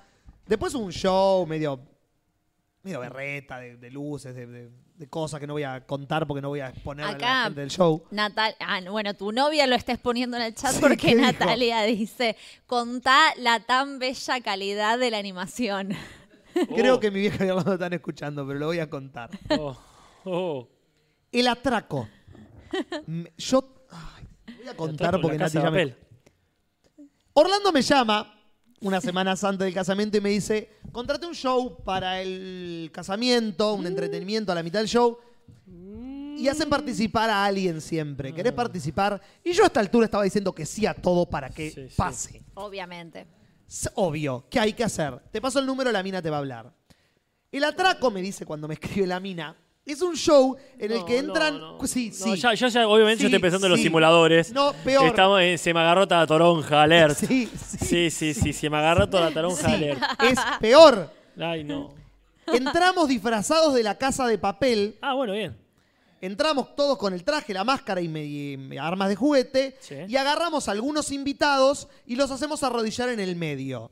El trabajo del infiltrado, del de la persona que está tra- eh, participando con nosotros, es agarrar a la, a la protagonista de ese evento, sea un cumpleaños, un casamiento, un barmibal, lo que sea, y ponerlo en el medio. Suena una voz en gallego que dice, esperen, hay un infiltrado entre nosotros. Para todo esto hay cuatro personas disfrazadas y una es una persona en zancos que es como un robot gigante con luces LED. Está genial esto. Juli, ¿hay, LED ¿hay video de eso? Sí, hay video, Esto ya es te lo lo mejor. Juli. Ah, ¿Cómo no nos ibas a privar de esto? ¿Están las historias esos? No. Me las salté justo. Hay alguna, ah, se ve en una de las historias. El robot sí se ve. Se ve el robot. Esa es la segunda vez que aparecen, ¿eh? hay dos participaciones. La cosa es que el- está el robot y dice, hay un infiltrado, hay un infiltrado. Yo me saco la máscara y mi vieja no entiende un carajo. Y digo, eh, Orlando me forzó a esto, le digo. Y me voy a cambiar rápido y me vuelvo. Y a partir de ahí empieza a sonar la música. Ellos, todavía disfrazados de la casa de Babel, tra- sacan un palo de limbo, le hacen bailar el limbo a los invitados y bailan ellos con los invitados.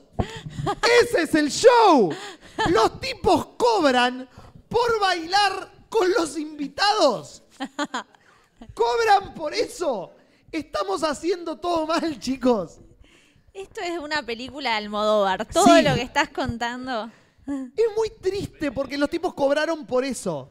Y después vuelven disfrazados de Darth Vader con luces LED, con una música berreta de Star Wars y un robot tipo eh, depredador, todo con luces LED. Está y muy hacen bueno, lo mismo. Entran, bailan con los invitados y se van.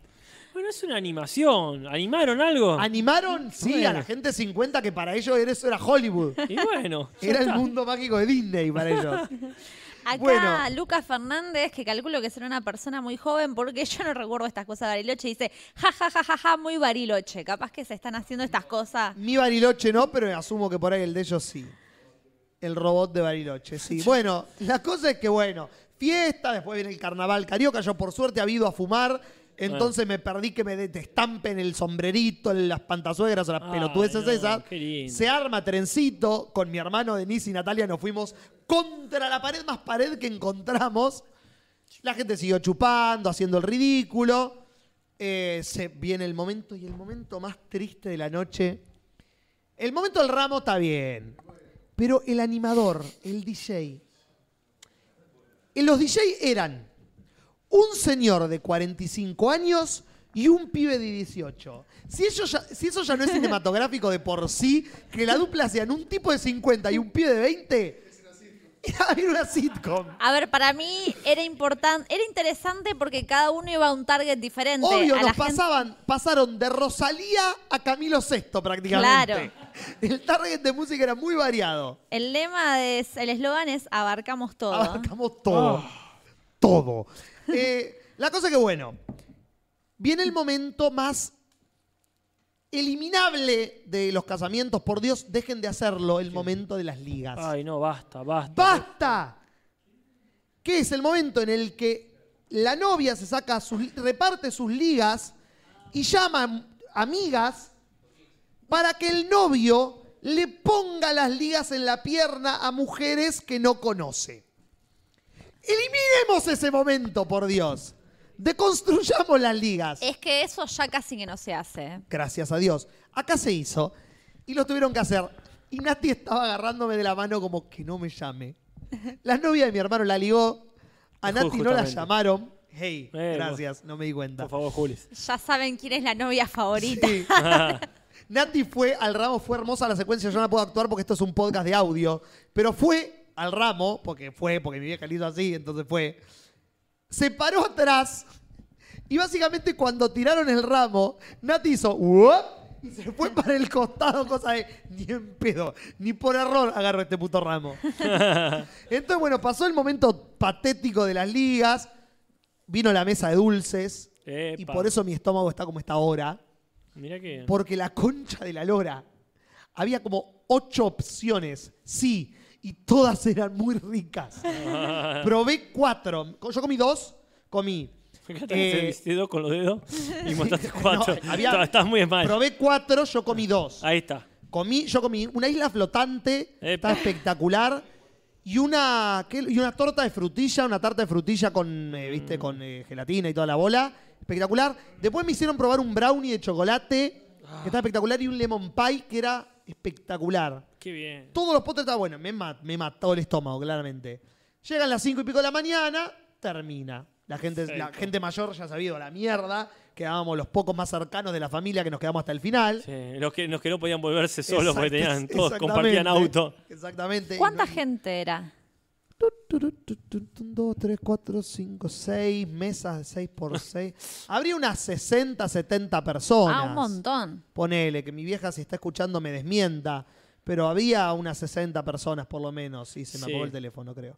Sí, Eh, sí. Lo más lindo fue después los votos, lo que les dijo tu abuela. Van a llegar muy, muy alto. Exacto, le dijo eso. Y, y le, todo les gustó un montón. Sí, Eh, sí, la sí. cosa Todo es que, estuvo ahí bueno, después en el brindis. Y después en Los el felicito. brindis, claro. Los felicito.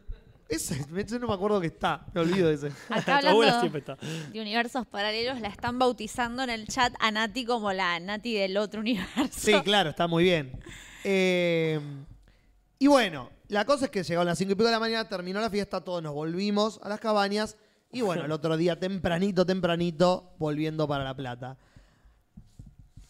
Mi vieja re contenta, obvio. Así que bueno, todo eso fue la experiencia. P- Perdón, pero ya que hablamos de, de tu abuela, eh, la, la madre de Orlando, eh, Sí. ¿estaba viva? La madre de Orlando está viva. ¿Se conocieron las Se dos? conocieron las dos madres. ¿Implotó el universo? No, no implotó, parece que se cagaron de risa, se llevaba muy bien. Oh, Ah. qué bueno que por fin nos reencontramos, porque ellos se conocían. Se conocían de cuando mi vieja y Orlando eran noviecitos de la infancia. Ay, ay, esa es la historia que yo quería escuchar. Esa es la historia que La, yo la del punto de vista de tu abuela. Es que es buenísimo para una película porque tenés, claro. Es un, sí, las- es un rayomón de la concha de la lora. Fue la otra vieja, fue la que dijo que estaba muerto Orlando. Sí, se hizo pasar por joven, se disfrazó. No, mandó a alguien, le pagó ahí unos, unos pesos. Marlon Brando en los ojos. Sí, sí, andá a decirle que, que está muerto. Orlando está muerto, que no la vuelva a ver. Hay muchas películas posibles. por favor. Eh, pero bueno, esa es la historia del casamiento. Finalmente ocurrió, así que cualquier pregunta que quieran hacer, la pueden hacer mientras pasamos a lo que sigue. Qué gran historia dice lechuga congelada y sí, comparto, la verdad que ver a tu... es- Yo creo que sos una de las pocas personas en el mundo que ya vieron casarse a su mamá de blanco en vivo y en directo. Y a- Es como muy, y ser muy- padrino del casamiento. muy loco todo. Sí. Eh, ¿Con qué seguimos? Con Eh, Euforia y... Euforia. Sí. Vamos con Euforia, de última vamos haciendo. Yo voy a comer una pizzela. Sí, sí. De última vamos haciendo un, este, un ida y vuelta. Euforia, esta serie de HBO Euforia Kazan. que vendría a ser como para presentarla de algún modo una serie adolescente, pero como creo que ya ha nombrado Casper, incluso antes que yo la empiece a ver, que es como una serie muy superadora a todas las series para adolescentes que hemos visto hasta hoy. Eh, obviamente a la mierda de 13 razones guay, la Claro. caga a palos, pero también me parece muy superadora a Sex Education, que fue la última serie que vimos, que a mí me gustó mucho Sex Education, y esta serie me parece que eh, es todo lo que está bien en cuestiones de los personajes ya están más allá, digamos, en Sex Education todavía es como que están en un punto donde los personajes están teniendo conflictos más que nada ligados como a la deconstrucción y acá los personajes ya están deconstruidos, o sea, ya están Claro. partiendo de una base que seguramente la mayoría de los adolescentes, las adolescentes actuales ya lo superaron y bueno, me parece que son mucho más compatibles o contemporáneos a, a estos adolescentes, ¿no? Como a mí me parece que incluso en no solo en cuestiones ideológicas es superadora, sino también en cuestiones cinematográficas, todos los recursos narrativos, estéticos, la dirección de arte, la música, todo me pareció muy maravilloso. Este, ¿De qué trata la serie, Nati? La serie trata de una chica principalmente, o sea, que después también giran eh, alrededor de todas sus amigas y sus amigos, pero esta chica tiene la particularidad que es bipolar, sufre adicciones, está deprimida, es depresiva y básicamente trata de lo que le sucede a esta chica y a lo que le suceden a sus amigos y a sus amigas en la escuela secundaria. Cada capítulo arranca con una especie de prólogo que hace alusión a la vida de alguno de estos personajes y el desarrollo de su infancia. Por ejemplo, el primer capítulo gira en torno a la protagonista, que es Zendaya, más conocida por Mary Jane en Spider-Man, la, la- la última, que es increíble la actuación de ella, me parece... Como dice su- acá en el chat Elber Martínez, todos amamos a Zendaya y sí. Sí, sí, sí.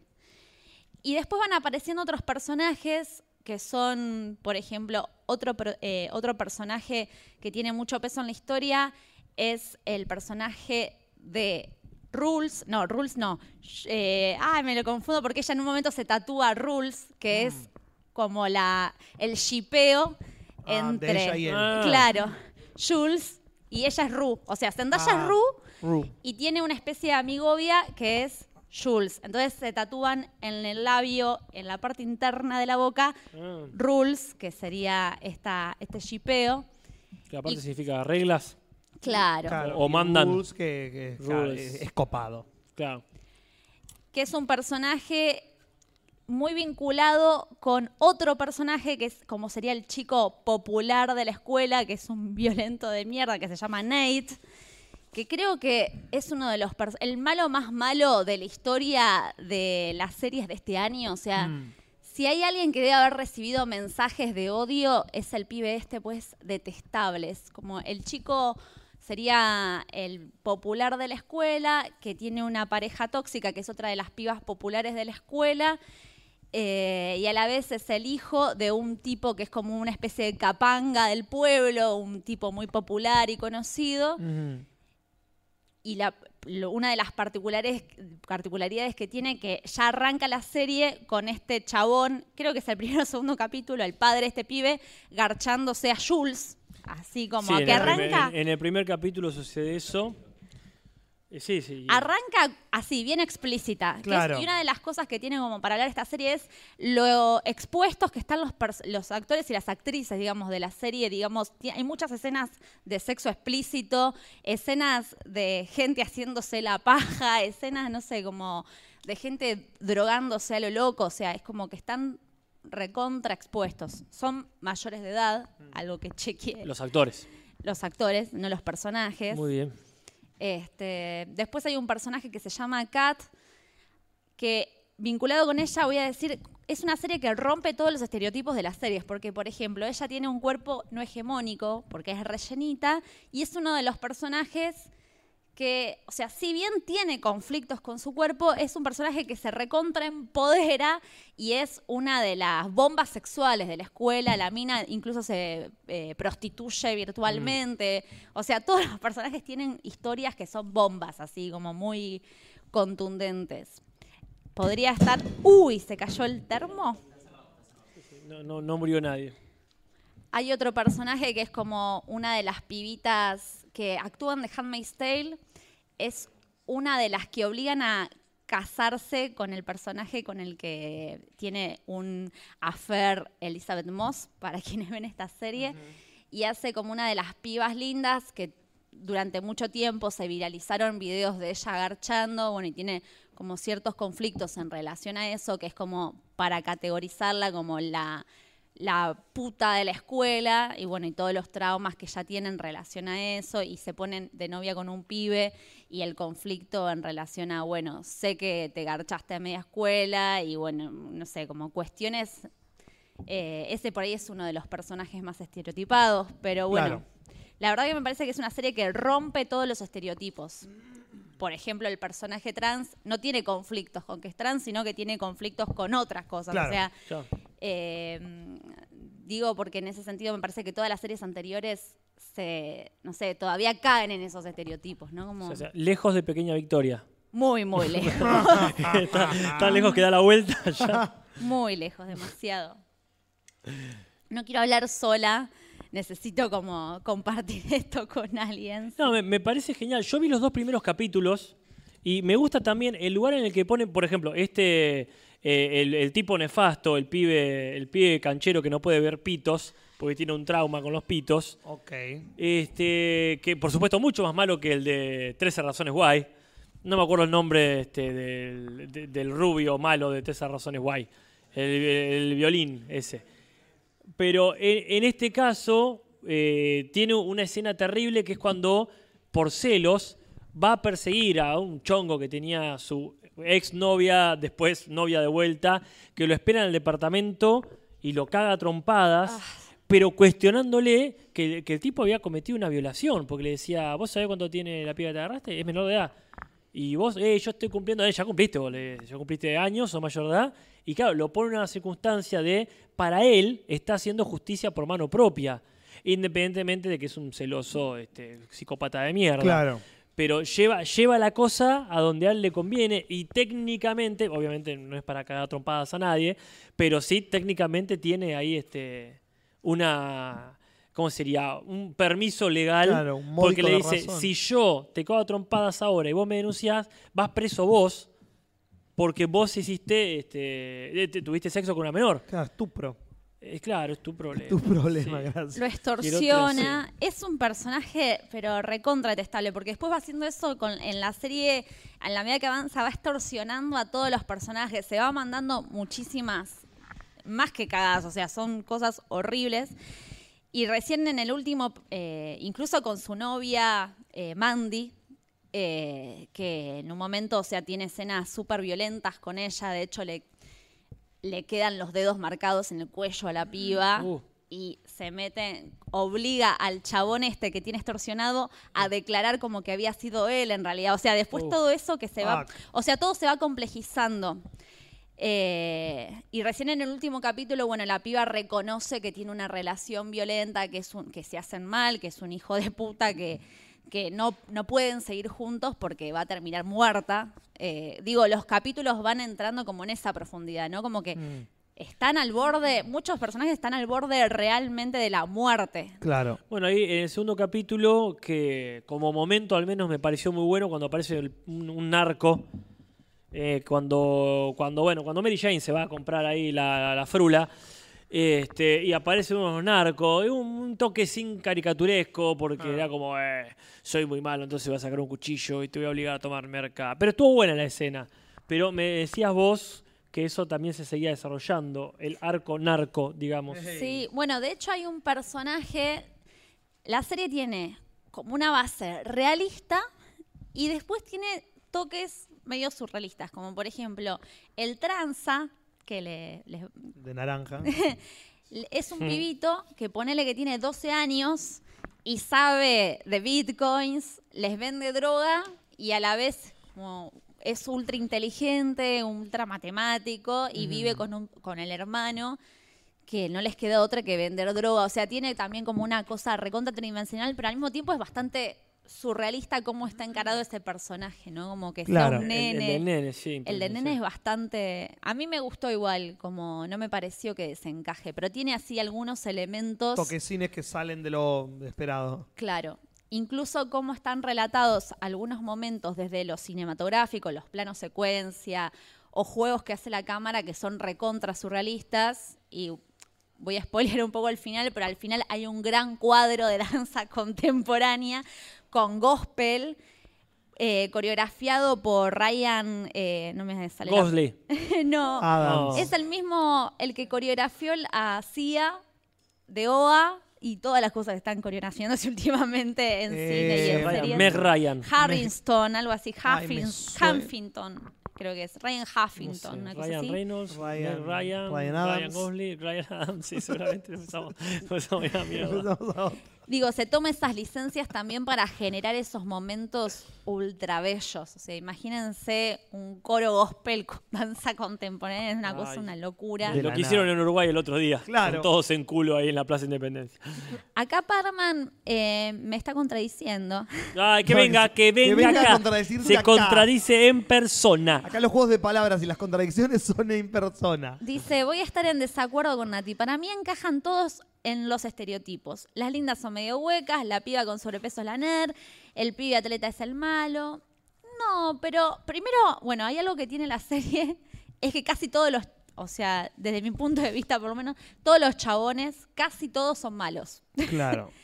Eh, como que son bastante machirulos Sí. en general los personajes. Eh, las pibas, las lindas, me parece que no sé si está tan separado el hecho de que hay pibas, o sea, el, el grupo de pibas populares hay distintos tipos de cuerpos, de sexualidades, de, de, no sé, de identidades. Me parece que en ese sentido no es tan estereotipado.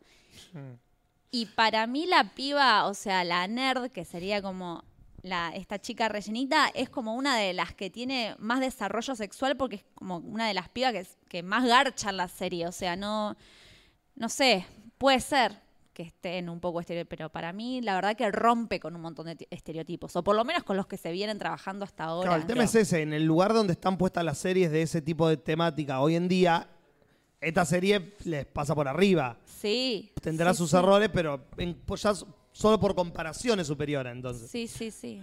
Amaro tira acá, por supuesto, le faltaba. Ryan el soldado, dice. Y claro, Claro. muy bien. Amaro siempre ahí este, pateando el cañón. penal este, y clavándola en el ángulo. ¿Alguien la vio acá, la serie? Muy No la vi. recomendada en la, en la, en la comunidad. Sí, sí, justo. Así que sí, yo voy a terminar de. Ya no, no, tampoco que spoilaste mucho, Nati. eh. La verdad que yo creo que se puede disfrutar todavía. Le voy a pegar una chusmeada. Justo hoy no vino Varano, que es uno de los que más la recomendó. Ah, Este- Debe estar con Parkman. Simón, ¿qué anda pasando? Yo quería hacer una pregunta. ¿Diste el micrófono? Sí, creo que sí. Yo quería hacer una pregunta con respecto a esta serie, comparándola con otras series que sean en un sentido contemporáneas. Puede Sí. ser Sex Education, puede ser eh, 13 Reasons Why. ¿Cómo es el desarrollo de los personajes a lo largo de esta temporada? ¿Podemos notar una evolución en, en ellos, cambios eh, trascendentales? Es como que es una serie coral, digamos, por decirlo así. Zendaya, si bien es la protagonista, está casi a la par de los otros personajes y todos los personajes principales van teniendo un desarrollo, que eso está bueno. Eh, sí, todos los capítulos, por ejemplo, arrancan, como decía hoy, con un prólogo donde vemos el pasado de, de cada personaje, desde su infancia, digamos, y por lo general es el capítulo donde se genera un hecho donde ese personaje explota o sucede algo que sí, sí tiene como el, el clímax dramático del, del arco del personaje, pero Claro. todos los personajes van bastante a la par, creciendo y profundizándose. Me parece que en ese sentido está re buena también, porque si bien el conflicto de Zendaya es uno de los más fuertes, o sea, una piba que este, parte el alma, digo, una piba de 16, 17 años adicta, eh, es un conflicto súper fuerte y sin embargo todos los personajes se mantienen medio a la par evolucionando y además tiene también bastante, mm, tra- o sea, también es- tiene momentos eh, cómicos, digo, no solamente cae en lugares recontra oscuros que vos decís las adicciones, aborto, eh, violaciones, no, o sea, tiene momentos donde son súper divertidos, súper atractivos, me parece que va cambiando de clima todo el tiempo la Claro. serie, no sé, me encantaría que podamos hablarla más grupalmente porque hay momentos donde reda para interiorizarse Claro. en ciertas cosas que pasan en la serie. Eh, Mantis podemos- religiosa sí. dice, ¿por qué he conocido pibas gordas que garchaban y las trataron siempre de que se regala porque es fea? En la serie, ¿la admiran a la piba gorda o la basurean? La piba, eh, la piba gordita, digamos, es parte del grupo de las pibas populares y está todo el tiempo a la par de ellas. Lo que tiene, por ejemplo, es que empieza el primer capítulo y ella es virgen y todas las amigas, obviamente, como que quieren que ella eh, tenga relaciones sexuales Claro.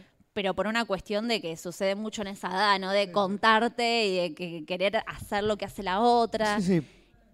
y no se estigmatiza ella porque es virgen, sino como que todo lo contrario, o sea, la acompañan todo el tiempo. Cuando ella garcha por primera vez, se ponen todas contentas y en realidad genera, desarrolla muchas, de hecho es uno de los personajes más sensuales, vos la ves a ella y es recontra sexy y cuando descubre, porque lo que le sucede a ella es que se viraliza el video donde garcha por primera vez Mm. de espaldas Sí. Que también incluso me parece que genera un salto ahí, porque dice, bueno, se viralizó y parece que todo el conflicto del capítulo va a girar en torno a eso, y en realidad dice, bueno, se viralizó, sí, el primer día entré a la escuela, todo el mundo me miraba y pensaba que estaba, o sea, me veía garchar, el director de la escuela me llamó, qué sé yo, pero a la semana pasó otra cosa y todo el mundo se olvidó.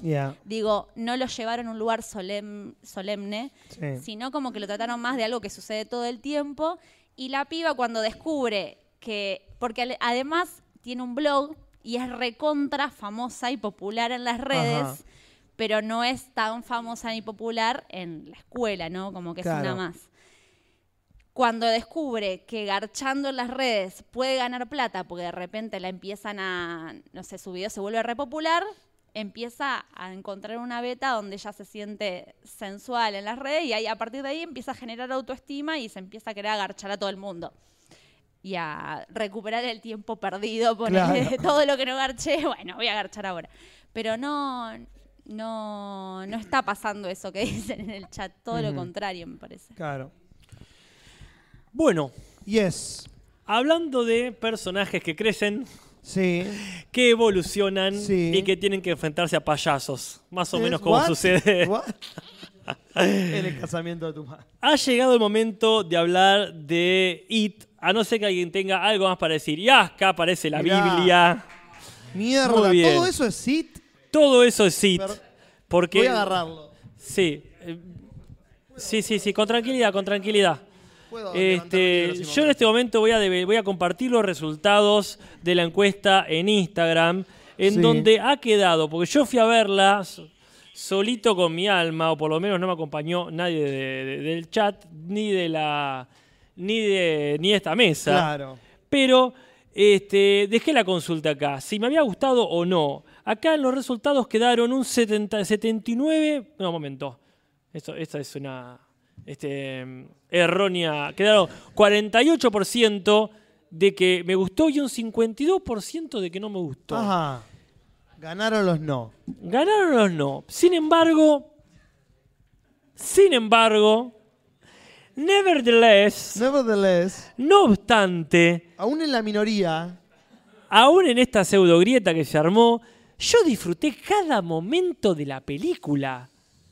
Pero cada momento, desde que empezó hasta que terminó, diciendo, ah, mira, ya se están pasando las tres horas. tres horas dura. Pero en ningún momento dije, oh, ¿cuándo va a aparecer de vuelta DiCaprio? Este, no quiero decir cómo me pasó en la Ah, última película. ¿Por qué dirías eso en It? Vas a ser decepcionado. La última película que vi que duró tres horas fue eso. Fue bueno, vamos a ponerme a DiCaprio, no me ponga nada más. En este caso fue este, algo completamente placentero.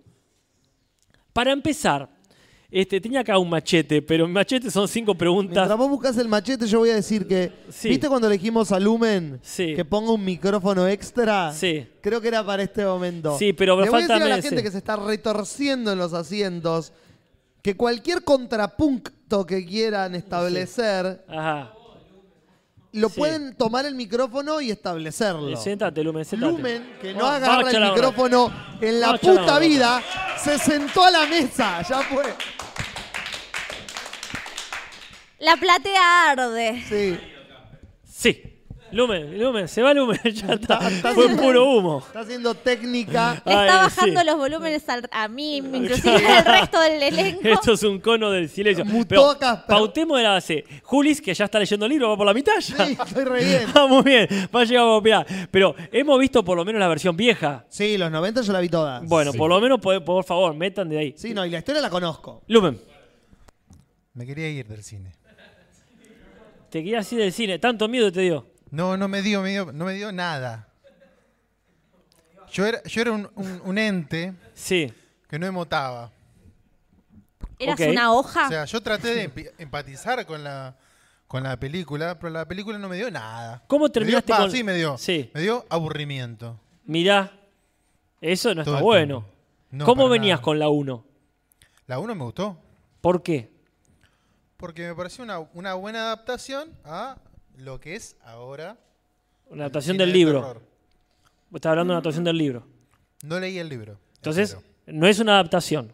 Sí, es una adaptación. adaptación del libro. Sí. Perfecto. Entonces, si es una buena adaptación o no, solo Julis, que ya está llegando al final del libro. Bueno, pero yo hice no la gran decir. Julis. Yo desconozco por completo el libro, sé que hay una tortuga.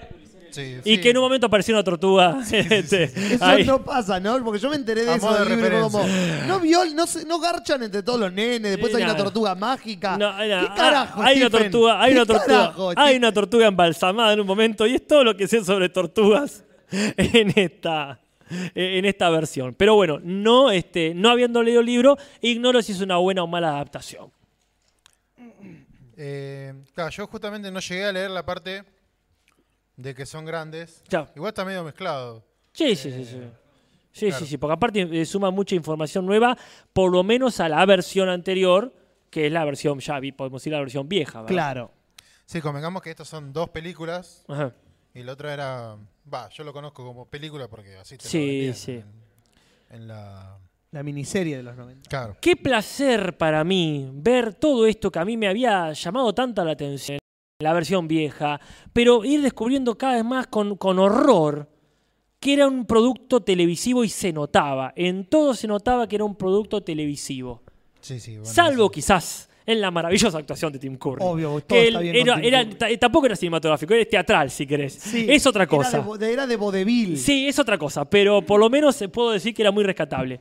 Todo lo demás era una cuestión de, de televisión. Y acá yo vi Yo va. Algo cinematográfico en cualquiera de los aspectos, incluso quizás en los negativos. Pero yo vi un producto cinematográfico y creo que esa historia, por lo menos la historia que yo conocía por la versión televisiva, Sí. eh, está acá en un nivel cinematográfico. Eso no te lo niego para nada, porque la fotografía me pareció genial, Mm. las actuaciones me parecieron bien. eh, ¿Qué?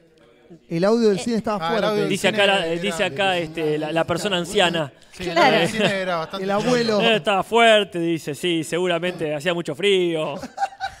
y ahí estaba, y la gente de ese barrio era horrible, lo que vos quieras. La gente se reía. la tutuga, vamos. Sí. No, todo eso estuvo genial. Sí. Pero después, como, como película en sí, a mí no me entretuvo. ¿Qué te pareció el comienzo? O sea, arrancó mal ya, porque a mí me encantó el comienzo. No me la esperaba, no me la veía venir. Comienza en no la feria de Derry, años actuales, y una pareja gay que es eh, atacada por el grupete de los inadaptados de siempre, y uno ya sabe que alguien va, en un momento va a aparecer y se va a comer a uno. Es interesante la inteligencia de la película. Sí. No, es, que- no es que sea genial, pero se toman el trabajo de decir, sí, muchacho, ya sabemos que es una película vieja, vamos a hacer todo lo posible. El personaje gay que tiene un respirador ahí artificial, como se llama el, el Ventolin. Sí, sí, el Perdón, se me caen las sotas. ¿Qué? El asmático. Eh, el asmático, que, corríjame si me equivoco, en la versión vieja, el asmático también es gay, o por lo menos se insinúa que lo es. En En la vieja no se dice mucho. no, en esta, en esta no.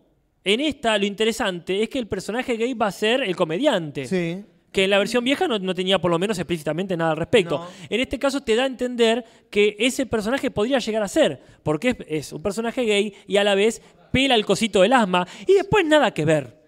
Ese detalle te lo tiran como por dice, ah, acá cambiaron algo. ¿Hasta qué punto cambiaron? No, no cambiamos nada. Es la introducción Claro. solamente para mostrarte que It sigue vivo, sigue masticando gente y que sigue habiendo homofobia en todos lados, más en Derry. Sí. Pero bueno, es un comienzo que para mí me pareció interesante. Claro, O sea, yo, ve que funcionó. Este, cab- yo no lo vi así porque.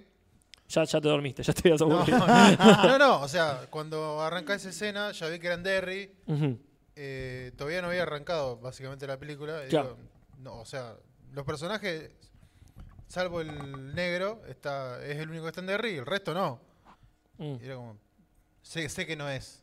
Sí, ahí tampoco se Ah. aclara, tampoco se aclara qué época es. Yo pensé que era antes de que el chabón se vaya de Derry. Dije, si es ese personaje, es ese momento que nunca nos contaron, donde todavía este, ahí es un joven que no se tomó el palo. Pero no, bueno, después nada que ver. Claro. Ah, interesante, claro. No, bueno, interesante por lo menos, pero. Sí, sí, sí. No te dice el año. Igual como dice Lumen, la película empieza, sabemos todo cuando aparecen los personajes que queremos ver, los Obvio, protagonistas, claro. ¿no?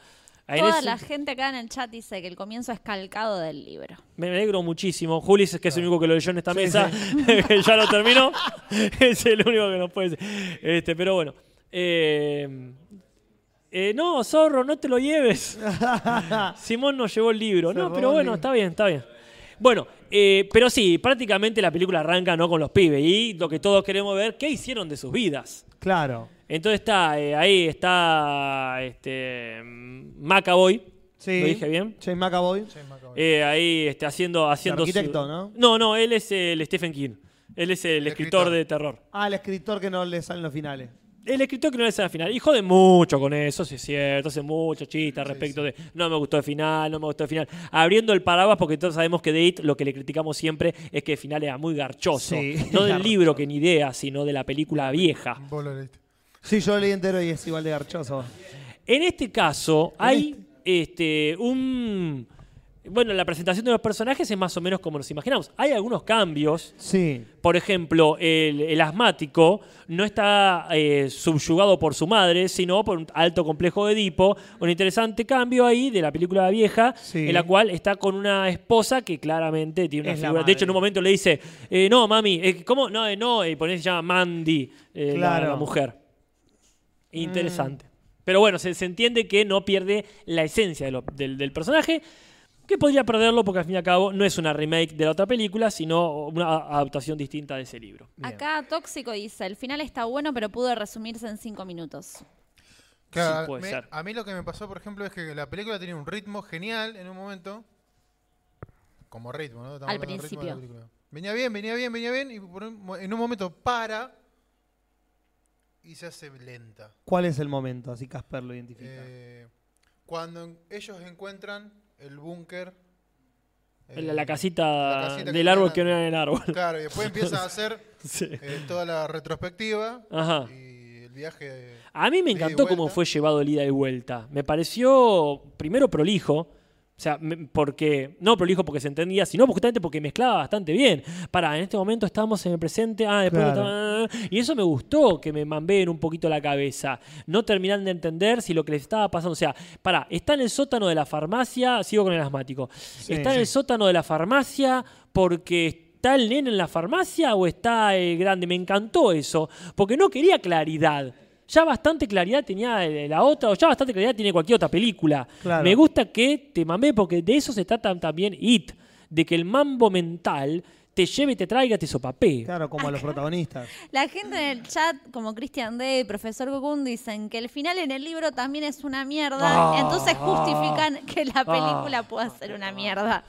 Ay, sí, basta, dicen- basta, basta, basta. Nati, te voy a pedir ayuda acá.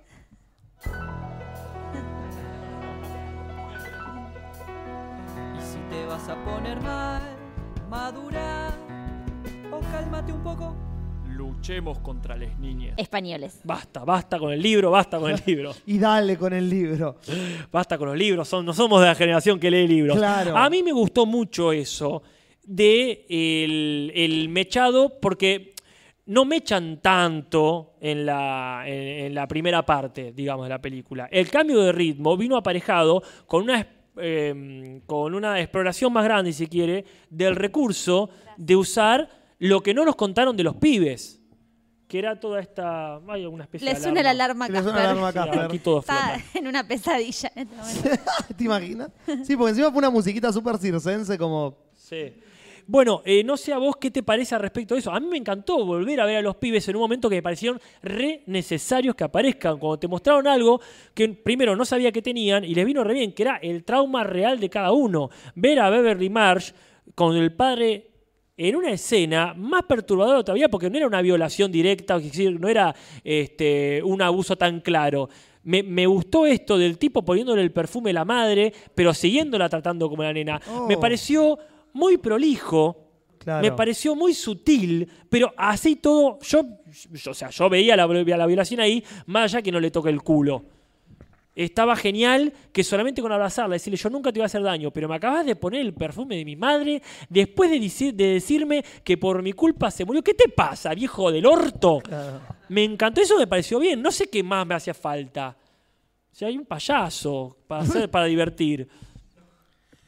Mira, No, no, no, no niego que, que sí, que tenés razón en eso. Eso, eso, eso. Sobre todo esa. Esa fue, creo que la mejor, a mí me parece, de las secuencias del pasado. Yo lo vi como. Pongamos a los pibes que recontra garparon la película anterior. No, sí, sí, por supuesto. Y era como. Lo podrían haber resumido un toque. O sea, Mm. podría haber tenido 30 minutos menos la película. Sí, sí, por supuesto. Más que nada, eh, más que nada si quieren hablar del final, porque es una flayada de cuánto, 40 minutos, sí, que no terminaban de pasar agujeros de la tierra, agujeros de la tierra. Pero ahí, ahí justamente me, me encanta que la película se haya tomado el tiempo de mostrar algo que hace rato que no veo, salvo en películas recontra flayera de superhéroes, que es una lucha con, con un ser eh, a ver, ¿cómo sería? Este, Antediluviano, como te gusta. Sí, pero eh, astral, digamos. O sea, esta aplicación del IT como, este, como el resultado de tres pelotas fluorescentes que, que vuelan por el aire. O sea, IT en realidad no es como en la versión vieja una araña antediluviana, casi Sí. un bicho de Lovecraft.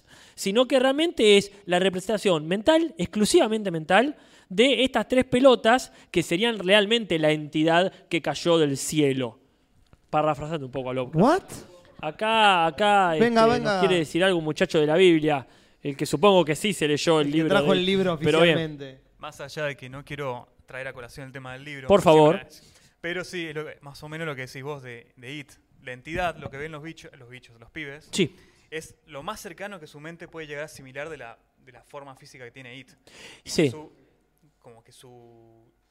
La esencia de él sí son las tres luces locas, esas que están en la película. Claro. Que para mí no están muy bien explicadas, creo que a todo el mundo le, le habrá pasado. Eh, sí, Yo no sí, entiendo sí. nada en este momento. Eh, pero Si ves tres luces locas, mira para otro lado. Claro. Corre, corre.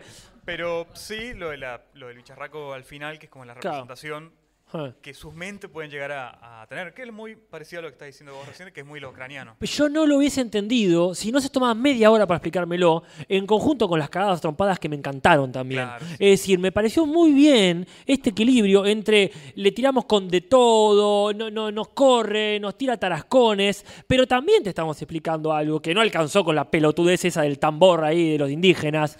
Eso sí, este, fue muy interesante de ver, pero al final no aprovechó una, porque en el momento se descubre que tienen que hacer un ritual que al final no sirve para nada.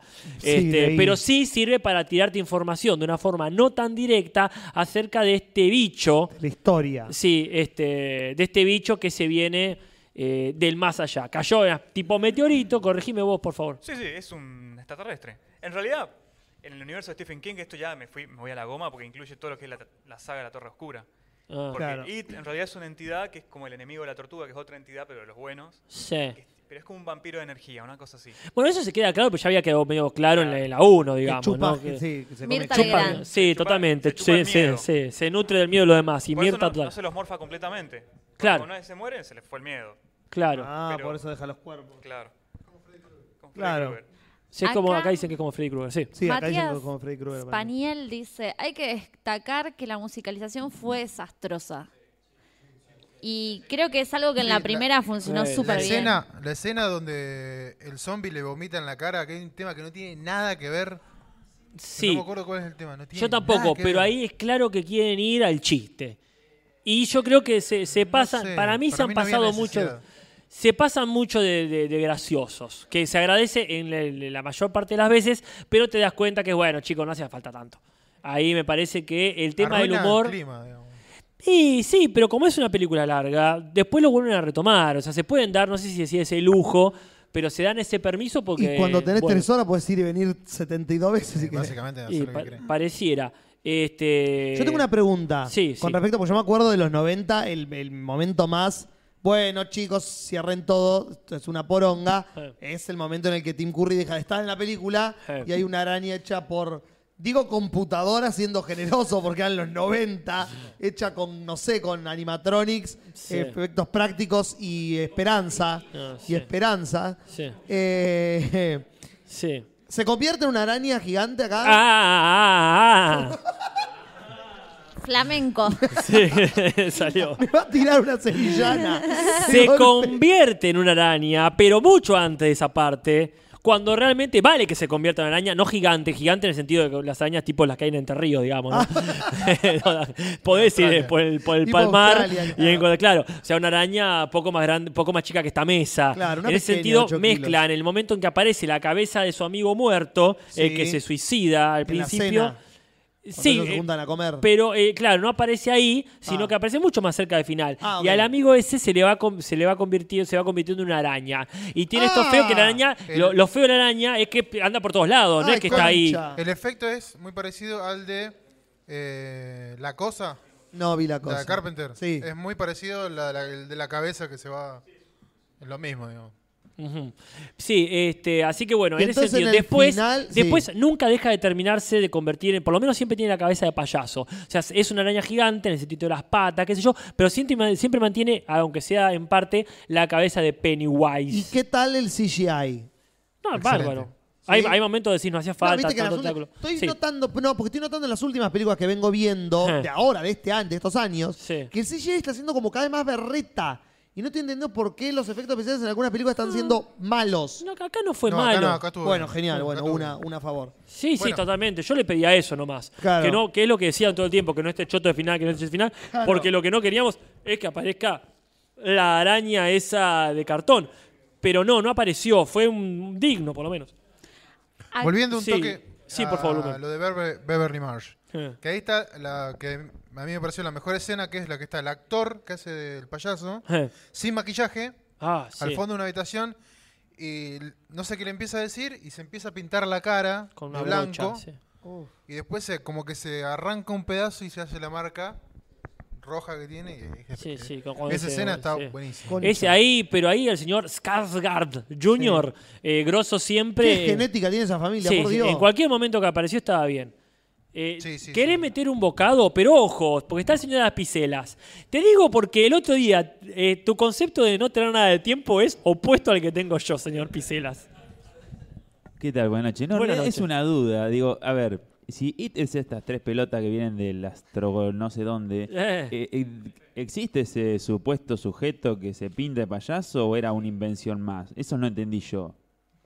El, el que se pinta, que ves el actor sin maquillaje, ¿existe un, un tipo que trabajó en un circo que, que de ahí, ¿de dónde sale Pennywise co- Mm. como payaso en relación con el picho este? Es no, acá- ¿No van a hacer la precuela con eso? Habían dicho que sí, pero es un rumores, rumores, Sí, rumores. acá tenemos una respuesta más eh, educada. Eh, sí, como Pennywise existe en el personaje que él encarna. Él dice, él dice, él- él- él- la criatura dice, bueno, me voy a convertir en un payaso, que es algo con lo que puede llegar a los niños. claro. y se la pone, creo que la- mismo como Pennywise. La criatura extraterrestre. Claro, pero no existe el personaje que sale en los cuadros. Ah, yo, una yo- yo invención pensé del que sí. extraterrestre. Para mí, para mí Sí. era en, eh, eso no lo recuerdo bien del libro, pero a mí está dentro de la película, solo por A una mí, cuestión ah, de lo sí. que le genera a Beverly Ujú. En todas las escenas de la, de la señora que está en el tráiler, que es que está Sí, Ah, sí, esa es mi otra Eh, pregunta eh, iba a Me encantó que le hayan sacado una partecita mínima, que es cuando la vieja en el, que está en el trailer dice, y mi viejo vino acá con 14 dólares. Y agregan la película, y no le pidió nada a nadie, no como esos vagos que están ahora pidiéndole a la gente. Eso me encantó, porque ahí fue el argentino, Claro. le salió Andy Muchetti y dijo, pero es una vieja, tiene que tirar esa chotada. Vieja macrista. Vieja macrista, ahí, sí.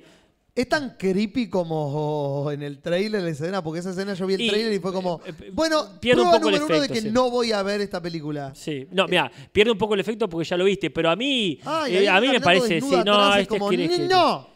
Es creepy, es creepy igual. Es creepy, pero- abusa mucho de eso. Pasa muchas veces ese mismo juego. Ah. Donde algo pasa y después te persigue. Es me- es medio repetitivo. Ay, sí. la cripancia que tiene eso. No, no, no puedo, no puedo. Sí. No, podría, no podría. Físicamente me, me- la apagaría. Ujú. Pero para mí, en definitiva, no es una película de terror. Tiene esos, esos jump scares. Completamente de acuerdo. Porque para mí es un drama de pibes con, Ahí no. con un fondo fantasioso. Para mí es una. De- Perdón. Es una película de aventuras. Es más, Stand By Me. Es una es Stand Otra By Me, pero novela con- de Stephen con- King. con- exactamente. Es una película de aventuras, pero para mí lo fue siempre. Ok. Porque nunca me llegó a dar tanto miedo, ni siquiera la 1 cuando la vi como pibe, como me llegó a agradar. Es lo mismo que puedo decir de Volver al Futuro. No es una película de ciencia ficción, aunque podría serlo. Porque hay viajes en el tiempo y todo lo demás. Es una película de aventuras, que es lo más lindo que tiene ese espíritu, ese espíritu ochentoso, el espíritu del chulo. El espíritu ochentoso de este tipo de grupo de amigos haciendo algo. Es más importante la aventura que cuánto te pueda llegar a asustar. Podría tener un poquito menos de humor para reforzar más la parte de miedo, pero a mí me interesa la aventura de estos personajes. Y en todo caso, lo que dice acá este, el defensor del libro, el, eh, el- claro, el niño español del momento, esta cuestión de lo eh, de lo dramático también que pueden llegar a tener estos adolescentes que transitaron este, toda su juventud traumados y este, aún de grandes siguen teniendo esos traumas. Claro.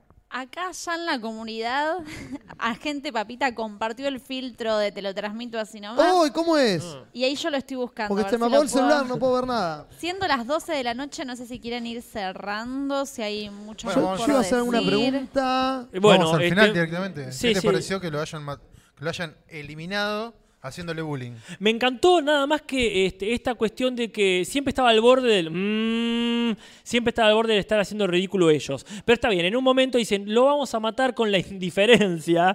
Y empiezan a decir, vamos a hacerle bullying hasta, este, hasta achicarlo. Entonces dicen... Este tipo hay que vencer. Entonces empiezan a decir, vos no sos esto, vos sos un payaso, sos un payaso, sos un payaso y ni siquiera sos Tim- sos- no sos Tim Curry. Es decir, no sos, no sos Tim Curry, no sos Tim Curry, le dice el tipo y dice, no, no, soy el hijo de Skargard. Y ahí lo convierte en una especie de garrapata toda desinflado con la cara de Pennywise y ahí le dicen, te vamos a arrancar your little and small and este, frágil este, corazón.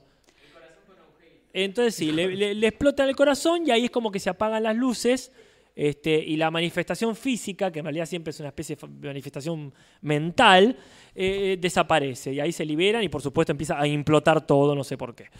Ojo, porque puede ser que esto sea también esté conectada con Infinity War. ¿What? Es posible, es posible, Claro. sí, sí. Y de- Plot twist. Claro.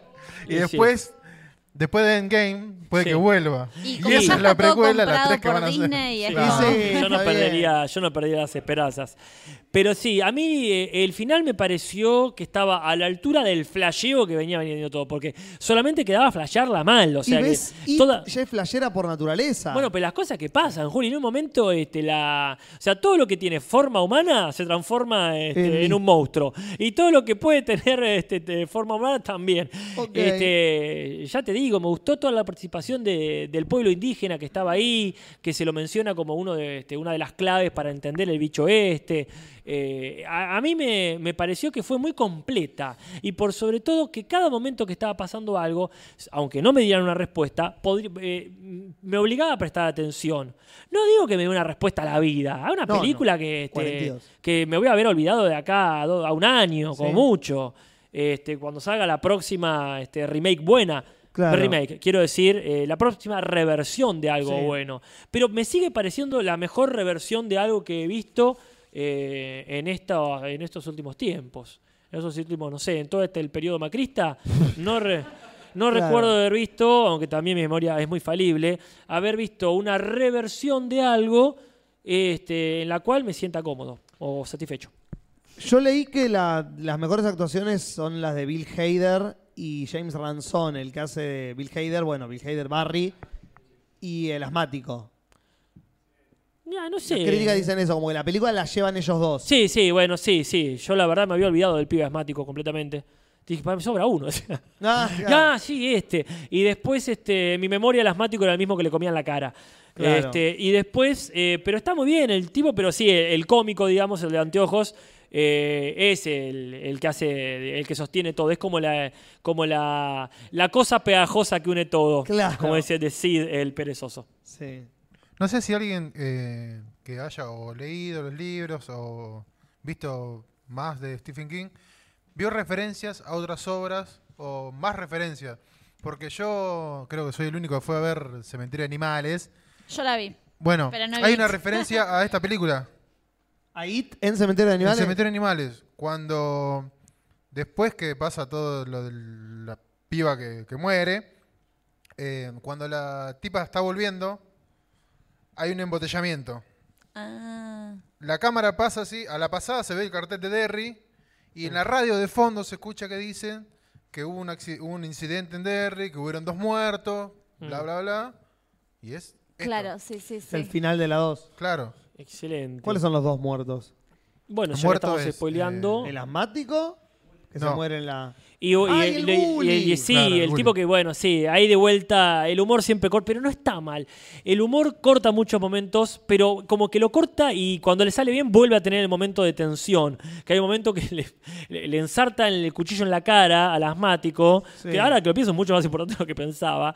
Y, y el tipo, medio choqueado, ¿no? Por supuesto, con el cuchillo en la cara, le dice, ¿qué onda, loco? Tenés el mismo corte de pelo de hace 20 años.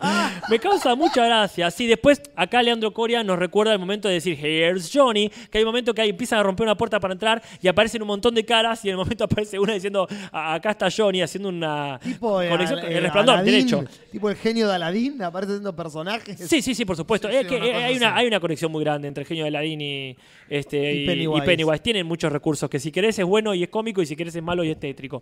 Pero en este caso sí, hay un montón de, de chistes todo el tiempo. De hecho, el chiste mayor que es meterlo directamente A a, Stephen King. a Stephen King tomando un mate de qué era, de Independiente. Porque Andy. Muschietti es de Independiente. Sí, no, me cabe duda, sí. sí, sí. Hollis, Sherlock Holmes, ¿qué onda? No, Hasta les- yo me doy cuenta. ¿Te, te diste cuenta o lo googleaste? Yo lo No, googleé. no, tiene un mate de Independiente. Va, Hollis. Por ahí la madre era Independiente. Eh, podría ser, podría ser, podría ser que lo hayan, este, el bully El de bully. Muschietti en Independiente y se metía en Independiente y te cago trompada. Claro. Sí, Después sí. me quedó medio raro el amigo de él, que muere en la 1, que aparezca tipos eh, como zombie, tipo un hombre lobo americano en Londres, que le Sí, aparece sí. el amigo. Sí, sí, sí. Y le maneja el auto encima porque Y sí. hace de, de chofer. Eso Sí, es, es rarísimo. de locura. Sí, a mí también me hizo mucho ruido eso. Como- Pero bueno, Aparte quedó ahí, no, no es que no, se profundiza sí- nada. siempre quiero creer que en realidad lo manejaba él y era tipo esquizofrenia. Ah, estaba Como esa- imaginando que el amigo muerto. No, bueno, Ya, se lo pero el hacía tema es que imaginar el maneja el amigo muerto. Y Eso es lo se que vemos sube nosotros. en el acompañante. Eh, es como Birdman. Ah, que está, está. volando y en realidad lo están llevando en taxi. Exactamente. Siendo las 12 Sí, y 10 sí. de la noche, podríamos ir cerrando, Sí. ¿no? Mientras, si quieren ir pensando cosas que tengan ganas de decir todavía, la podemos ir llamando a Mariela. Sí, parece. pueden dejar en los comentarios cualquier cosa más y en la semana que viene los tengo que responder yo, ¿verdad? Sí. Así que pueden dejar apreciaciones sobre IT 2 en los comentarios y en todo caso... Y Este, me gustaría, si así no queda colgada la pregunta de Lumen, que en, en Mm. algún posteo en la comunidad o en los comentarios ponga una listita de las referencias a otras obras de King que hayan visto en la, en la película. Yo me quedé con ganas de hablar de Claudia, la película de Sebastián de Caro, que hubo un par de personas que me dijeron que querían escuchar, porque aparte muy pocas personas la vimos, Las la conocen película. que existen. Así que, bueno, puedo hablar la semana que viene un poquito en el choriceo no, de sí. Claudia. Eh, eh, mira, mira, hay una cosa importante, supongo que lo vas a decir, claro. sobre la semana que viene. El martes que viene es mi cumpleaños. Eh, ahí no llegué a poner el botón. Así que va a venir Jorge, porque como no lo voy a festejar en mi casa. Y lo voy a abrir la invitación para que la gente que me quiera saludar venga al podcast, Claro. básicamente. Ahí está, ahí está. Hacé la fiestita, el, el cumpleañito acá, papita, todo. Sí, siempre hago eso yo, como que, co- que coincida con algo del trabajo y, Y a la mierda. sí, resolvamos, bien práctica. Así que el martes que viene... Se hace lo que Nati quiere. Sí. Así que si quieres hablar de Claudia, habla de Claudia. Si quieres hablar de Marta, habla de Marta. Todas las tías. Todas las tías. Mientras, como bien dijiste vos, Nati, nos dicen los resultados de la encuesta. ¿Quién? Le agradecemos a Federico Gómez, que es el último patrón que se ha sumado hasta ahora, pero esperemos que no sea el último en, general, porque realmente se sigue agradeciendo y necesitando el apoyo económico. Pueden en- entrar en Patreon y buscarnos ahí, o en la misma portada del canal, Sí. te lo transmito, agregar cualquiera de las donaciones de Mercado Pago. Exactamente. Patreon y Mercado Pago. Acá Amaro tira una bomba y le voy a dar la posibilidad que lo publique en la comunidad. Dice, Dale. tiro en la comunidad lo que dijo Zambayoni Sí. o ya fue Zambayoni, hashtag No, no, tiralo en la comunidad. No te lo vamos a borrar. No. No, no, tíralo ahí. Ahí me lo pasó por privado, lo estuve leyendo, por favor. Marielita, ¿estás ahí? Sí, Natalia. No, Casper, no. Sí, Natalia. Te dimos como 20 minutos. No, pero es que justo me puse a leer lo que puso Amaro. Maldita sea. La encuesta era de mejor extraterrestre, ¿verdad? Quiero que alguien haga el audio de Casper diciendo sí Natalia y eso reemplace a Mariela. Al menos por un mes. Reemplazarlo. Mi marciano favorito era la encuesta. Sí. Que era marciano, pero en realidad podía ser de cualquier parte del universo, ¿verdad? Claro, extraterrestre. Porque se pusieron ahí, como que hubo gente que se puso más ortodoxa. Sí, sí. El, ¿Quién ganó? A ver. Así que. Acá. este, ah, bueno, había un poquito más de tiempo. Sí. Miren, para la semana que viene, entonces, si bien no hay tarea, No. este, eh, vamos, este, adelantamos un poquito el tema. Mi capricho fue hablar de cosas del año 86, probablemente como un tag, donde Claro. hablemos de películas. Canciones, obras de arte, situaciones sociopolíticas. que fue el año que nací. Y que nació Lumen también, que nació Jorge. No sé, ¿Alguien nació en el 86 acá? Nací en el to- 86, un son temazo. Todos más jóvenes. Sí. Hasta yo, imagínate. Muy bien. Me encanta, me- me- este, acá Mariano nos está tirando los, este, los resultados. Justito. Sí, ¿qué? puesto número 5. Eh, todavía no tengo los Ah, no resultados, ¿eh? No, sí, dice la encuesta de mi marciano favorito, que es cualquier marciano. Casper hace encuestas y tira mi botón. ¿Qué onda? Jaja. Ah, no, lo estoy leyendo. no Sí, veo lo que- Mariela, Mariela, menos queja y más resultado, por favor. Estamos muriéndonos de la intriga. Así que. ¿Dónde están? No quiero spoilearlos. Puesto 5, Chihuahua. Chubaca. Chewbacca. Chubaca, muy bien, Chuy.